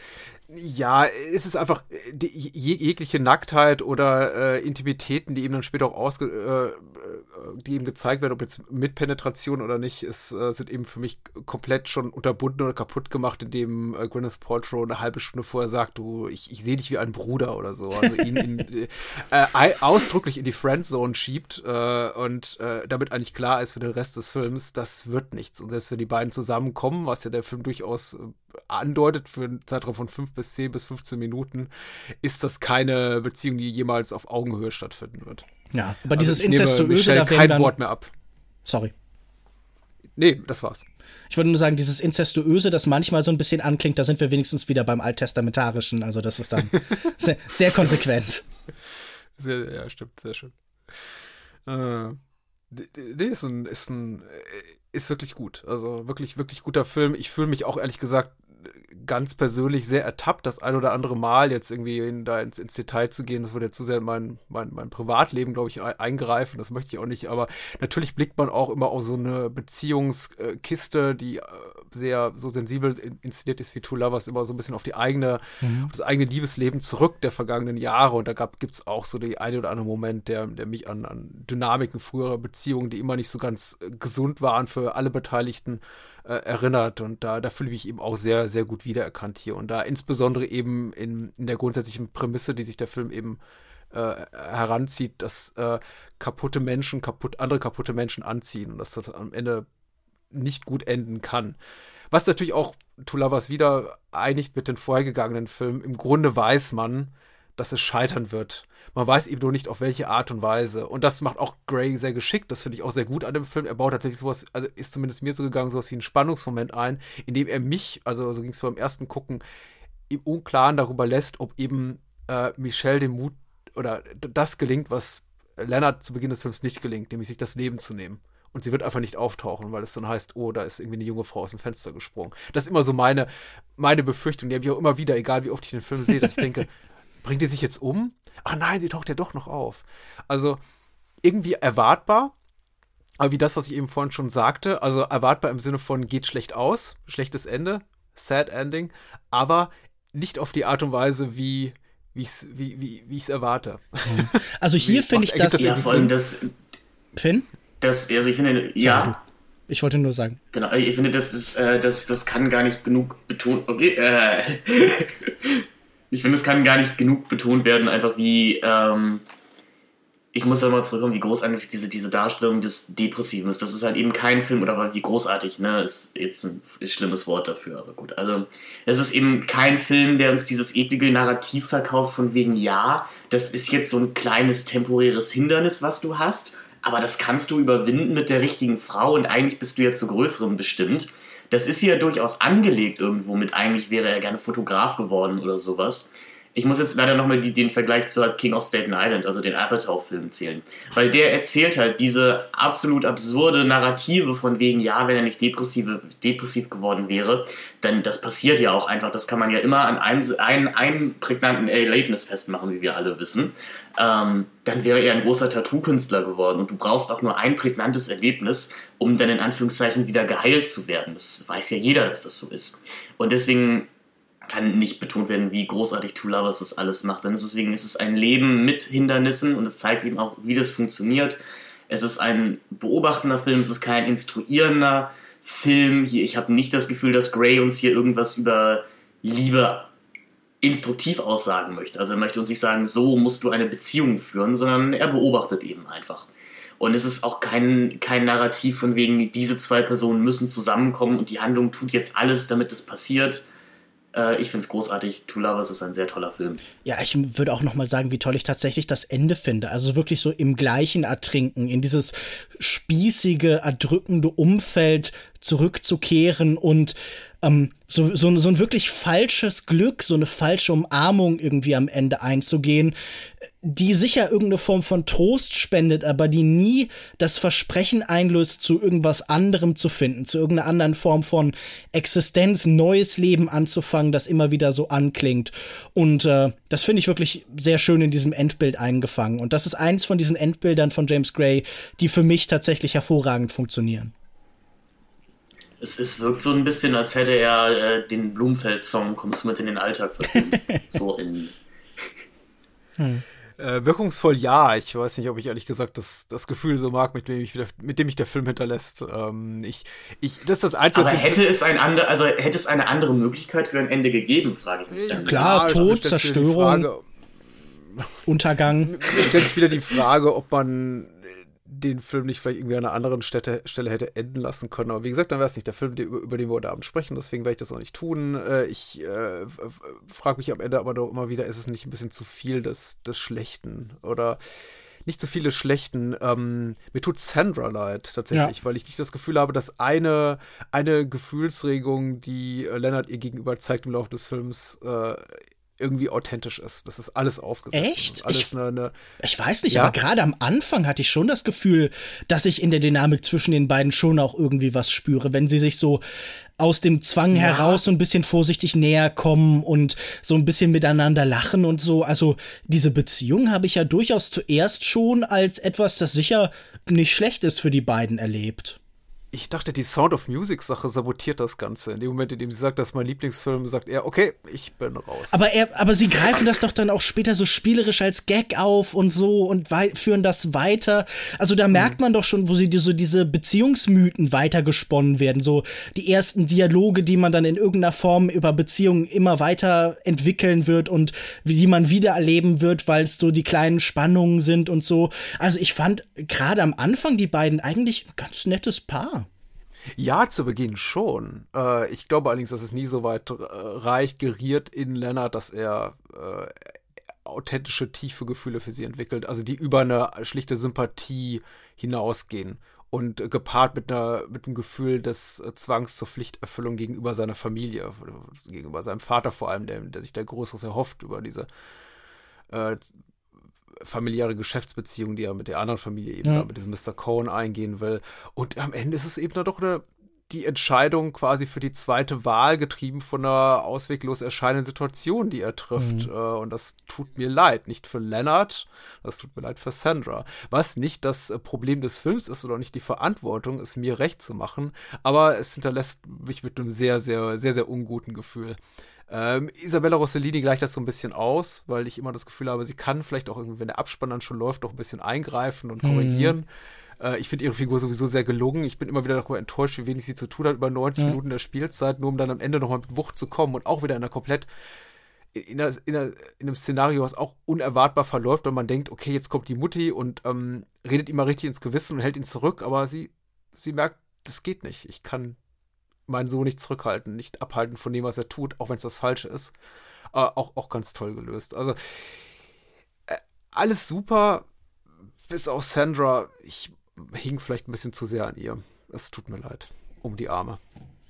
Ja, ich weiß ja nicht. Also es kann sich ja vielleicht auch was entwickeln. Ich verstehe, dass das in dem Moment, wie es davor eben auch war, eine Vernunftsehe ist. Eine, die auch irgendwie so ein bisschen auf, auf Sachzwängen basiert. Und es ist sicher nicht die große stürmische Liebe. Es ist nicht die Filmliebe, aber ich weiß nicht, ich finde jetzt erstmal nichts verwerflich an dem Gedanken, dass das vielleicht eine ist, die sich dann noch entwickeln kann. Menschen, die zusammenfinden und zusammenwachsen können und die irgendwie, ja. also ich, das, ich sehe da noch nicht sofort den Untergang. Ich verstehe, dass das für den Film so ein bittersüßes Ende ist, so, so eine bisschen erdrückende, so eine schmerzliche Umarmung, aber ich sehe da noch nicht den Untergang für beide und ich hoffe, also meine Hoffnung den ist halt, dass die glücklich nicht, werden. Nein, ich meine, früher wurden Ehen immer aus einem reinen Pragmatismus ja. geschlossen oder zumindest im überwiegenden, in den überwiegenden. Teil Basiert ja auch auf einem, ja. einem auf einer Dostoevsky-Novelle, glaube ich, auf äh, mhm. Weiße Nächte. Also das verweist ja auch so ja. in die Vergangenheit, eine Zeit, in der Ehen noch sehr viel mehr eben über Vernunft getroffen worden oder über Sachzwänge voll, vollkommen in Ordnung, völlig, völlig legitime Sichtweise. Ich, ich kann auch verstehen, woher das kommt. Für mich war in dem Moment einfach die, die Möglichkeit ausgeschlossen, dass die beiden noch, also er emotional zu findet, als ich gesehen habe, wie er reagiert auf dieses Handschuhgeschenk, was ich ein sehr, eine wunderschöne Geste fand. Und er sitzt mhm. da, ist komplett geistesabwesend, will eigentlich nur mit Michelle telefonieren ja, ja, und, und, und rennt dann weg, sagt, oh, ich muss mit einem Kumpel telefonieren. Was übrigens auch eine schöne Sache ist, die ganze Telefonsache ja. und Internetsache. Das, ich glaube, nach 2008 hätte man diesen Film nicht mehr machen können, weil mittlerweile unsere Smartphones den ganzen Tag brummen und wir sitzen gefühlt äh, 25 von 24 Stunden am Tag am Computer. Und jedem Film ist ab jedes Mal wird da das Augenmerk drauf gerichtet, wenn, wenn, wenn er eine SMS ja. bekommt oder, oder ein Anruf reinkommt und er setzt sich mal irgendwie zwei Minuten an den Computer und seine Mutter steht hinter ihm. Was machst du da, Lennart? Hm, hm, hm. Ähm, ja, es ist auch sehr. Das Internet ist noch eine, ist noch eine Ablenkung, ist noch ein Bruch, ist noch eine Zerstreuung Zerstreuung. Ja, ne? Also es ist, das ja, ist ja wie ein Gedanke. Er denkt in dem Moment an was anderes und deshalb bimmelt dann das Handy. Und ich meine, mittlerweile haben wir ja wirklich die Gleichförmigkeit, die Kontinuität. Es gibt ja diese Trennung zwischen Online und normaler Existenz halt einfach nicht mehr. Das finde ich auch, das ist ja auch spannend, dass er diesen 2008er Film äh, im Jahr 1998 spielen lässt. Also, dass er ja auch diese Zeit sucht, die du gerade beschreibst, in der dieser Bruch noch möglich ist.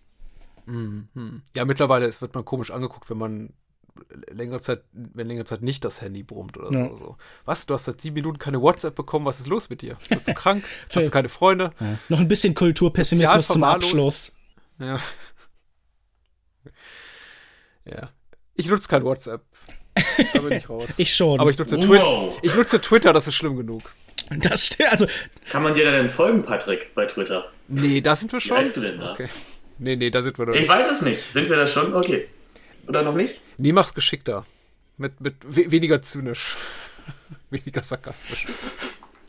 Okay. Weil so folgt mir keiner. Hört auch keiner meinen Podcast so. Die, also als ob irgendjemand diesen Podcast hören wird. Na, wir, wir werden sehen. Äh. Ach so, dafür bin ich doch hier, für den Fame und die Kohle. Also. Das war der einzige Grund, weshalb ich euch angerufen habe. Okay. Äh, Was kriegst du eigentlich ich, für ich die Sendung, gehofft, Patrick? Fame rüberzuziehen. Ähm, ich, ich musste ein NDA unterschreiben. Ach, Sorry. fuck. Ich, ich habe nämlich überlegt, ob ich in den Verhandlungen mehr, mir, ob ich härter geblieben sein müsste. Ich glaube, ich habe mich hier unter Wert verkauft. Ja, also absolut, Lukas. Ich war überrascht. Ach, äh, fuck. Aber dafür konnte ich, konnte ich mir dann Essen ja, kaufen. Jetzt kann ich aber für die zweite Hälfte das Doppelte verlangen. Ich weiß es ja auch, ich weiß auch nicht im Detail. Finn hat mir sowas reingereicht, äh, so, so, so, so ein Wisch. das machen als deine Assistenten. Ja, nee, ja, als dann irgendwie auf Seite 11 irgendwas kam mit Organspenden und so, da habe ich gedacht, nee, das, ich unterschreibe einfach. Also ich war ja glücklich, dass ich euch beide persönlich erreicht habe, wie gesagt, oder dass wirklich das Gefühl hatte, äh, persönlich mit euch zu schreiben. Mein und, Imitator macht das äh, mittlerweile ja. alles echt gut. Ich glaube, es sollte aber trotzdem durchgekommen sein, dass Tula was ein großartiger Film ist. Es sei denn, ihr möchtet noch auf irgendwas näher eingehen. Nee, passt. Ja, ist, passt? ist in Ordnung. Ich frage mich gerade, ob es schon so sinnvoll ist, jetzt schon irgendwie so größere Sympathiebekundungen zu den Filmen aufzustellen oder ob wir das erst am Ende machen, machen sollten. Ja, jetzt ist doch deine Chance, hier so einen Cliffhanger zu etablieren. So, ey, und wenn ihr wirklich unsere finale ja. Meinung zu James Gray und seiner Karriere wissen wollt, Gray schaltet ihr beim nächsten Mal in der zweiten Hälfte auch wieder ein. Ich habe das Gefühl, Lukas Denn hat schon alles sich gespoilert. alles ändern. Ich habe das Gefühl, Lukas hat schon alles gespoilert, also seine, seine Meinung zu den restlichen James Gray-Filmen. Also. Aber vielleicht kommt ja der Twist. Und du, so. du, hast doch auch über James Gray gesagt, dass man weiß, was zum Ende kommt, macht's ja nicht schlecht. Ja, okay. Okay. Genau, ich werde ab jetzt auch nur noch naturalistische Podcasts aufnehmen, in denen alles eigentlich schon von vornherein klar ist. Ich okay. dachte, naturalistisch heißt, alle sind beim Aufnehmen nackt. Ihr nicht? Ja, das wäre nudistisch. Okay. Du, die Witze, ja, werden, die Witze werden nicht besser. Vielleicht nee, es tut mir leid. Ich, ich merke auch immer, wenn ich die Stille am anderen Ende der Leitung höre, puh, das war nix. Wo kann man denn, wenn man mehr von euch hören oder lesen möchte? Patrick hat das böse Wort mit T, Twitter eben schon in den Mund genommen. Wo und wie findet man euch denn da? Soll ich was sagen erstmal? Muss ich mich jetzt selber abmoderieren? Ja gut, das mache ich ja mal. Ähm, man findet meinen äh, Podcast Bahnhofskino bei Twitter unter @bahnhofskino, aber viel wichtiger unter bahnhofskino.com gibt es das Blog zu meinem äh, Podcast, den ich bereits seit acht Jahren co-moderiere mit meinem Co-Host Daniel zum Genre Kino. Gibt noch andere Podcasts von mir namens Spielfilm, ABC des Films äh, und, und so weiter und so fort. Sicher doch in Zukunft ähm, diverse andere Formate. Ich bin da ja relativ umtriebig, soweit die Zeit erlaubt. Äh, ansonsten, ja, fol folgt mir bei Twitter auch gerne persönlich unter achterlomi, L-O-H-M-I. Muss man aber nicht, Bados Kino ist wichtiger. Also meine Person steht da eben gerne zurück. Der, dem Vergnügen hoffentlich dem meine Podcast-Formate den Hörern und Hörerinnen bereiten. So. Das war's. Hat sich keiner gemerkt. Ja. Also jetzt habe ich so lange geredet, dass keiner. Na egal. Ich, ich, ich kann es nochmal noch, zusammenfassen. So, also wichtig ist äh, abonnieren Bahnhofskino, wenn ihr es noch nicht getan mhm. habt. Äh, viel hören, macht Spaß. Ja. Ich höre viel lieber euch zu. Lukas, wo findet man dich dann zum Beispiel? Da werden die Bälle zugespielt. Das macht Freude. Nein, mich findet man auf Twitter unter Kinomensch. Da packe ich alles äh, eigentlich drauf. Man findet meine Texte vor allen Dingen beim Filmdienst, bei Filmstarts, bei Kinozeit und gelegentlich auch bei anderen Publikationen, beim Goethe-Institut oder so. Ich habe einen äh, Podcast, der seit einer Weile nicht aktualisiert worden ist, aber der sicher bald weitergeführt wird. Äh, Longtake. Den findet man unter longtake.de oder natürlich in allen Podcatchern eurer Wahl, aber ich bin auch regelmäßig zu Gast bei Katz, äh, beziehungsweise bin mehr oder weniger Teil des Teams dort. Äh, das ist auch ein Filmpodcast, Katz, der kritische Filmpodcast, betrieben von Christian Eichler. Ähm, zum Beispiel jetzt bald beim großen Tarkovsky-Special zusammen mit mir, Christian und Wolfgang M. Schmidt äh, über alle Filme von Andrei Tarkovsky äh, das nehmen wir bald auf und dafür muss man dann aber Abonnent sein. Das kann ich nur empfehlen. Aber alles findet man eigentlich auf @kinomensch. Auch hier eine, wenn ihr es noch nicht, wenn ihr es noch nicht getan habt, eine große Abonnierungs- und Folgungs, ein Abonnier- und Befolgungsbefehl fast schon. Okay. Ich wollte so einen Witz machen, wie die, die, die, das Drehbuch dieses Podcasts ist so gut wie die Drehbücher von James Gray. Das bleibt dann auch so herrlich vage am Ende. Okay. Ich merke auch, es scheint es funktioniert. Nee, war super bei, bei Kino und Cigarettes. Also, wer, wer Kino und Cigarettes nicht hört, also nach dieser Episode, dem kann ich auch nicht mehr helfen. Das ist ein super Format hier und man sieht schon, mm. äh, man hört schon. Das ist ja das Kino und Cigarettes. Hm. Wollte den Jingle einsingen. Dim, dim, ja. Ist das jetzt, gibt es da jetzt GEMA-Probleme, man weiß nicht. Ja, schaltet auch beim nächsten Mal wieder ein bei Kino und Cigarettes, denn es geht hier ja noch weiter. Denn in der nächsten Episode, also ich weiß nicht, was wir in der nächsten Episode besprechen, aber im zweiten Teil dieses Podcasts besprechen wir James Grays weitere Filmografie, nämlich The Immigrant, äh, Lost City of Z und Art Astra. Also wir äh, rutschen ins wirkliche Genre-Kino jetzt ab, ins Abenteuer- und Science-Fiction-Kino. Das will man hören. Ich wünsche euch, euch beiden noch einen wunderschönen Tag, den Zuhörern natürlich auch. Schaltet mal wieder ein und lasst es euch gut gehen. Ciao. Ja, vielen Dank für die Einladung. Tschüss.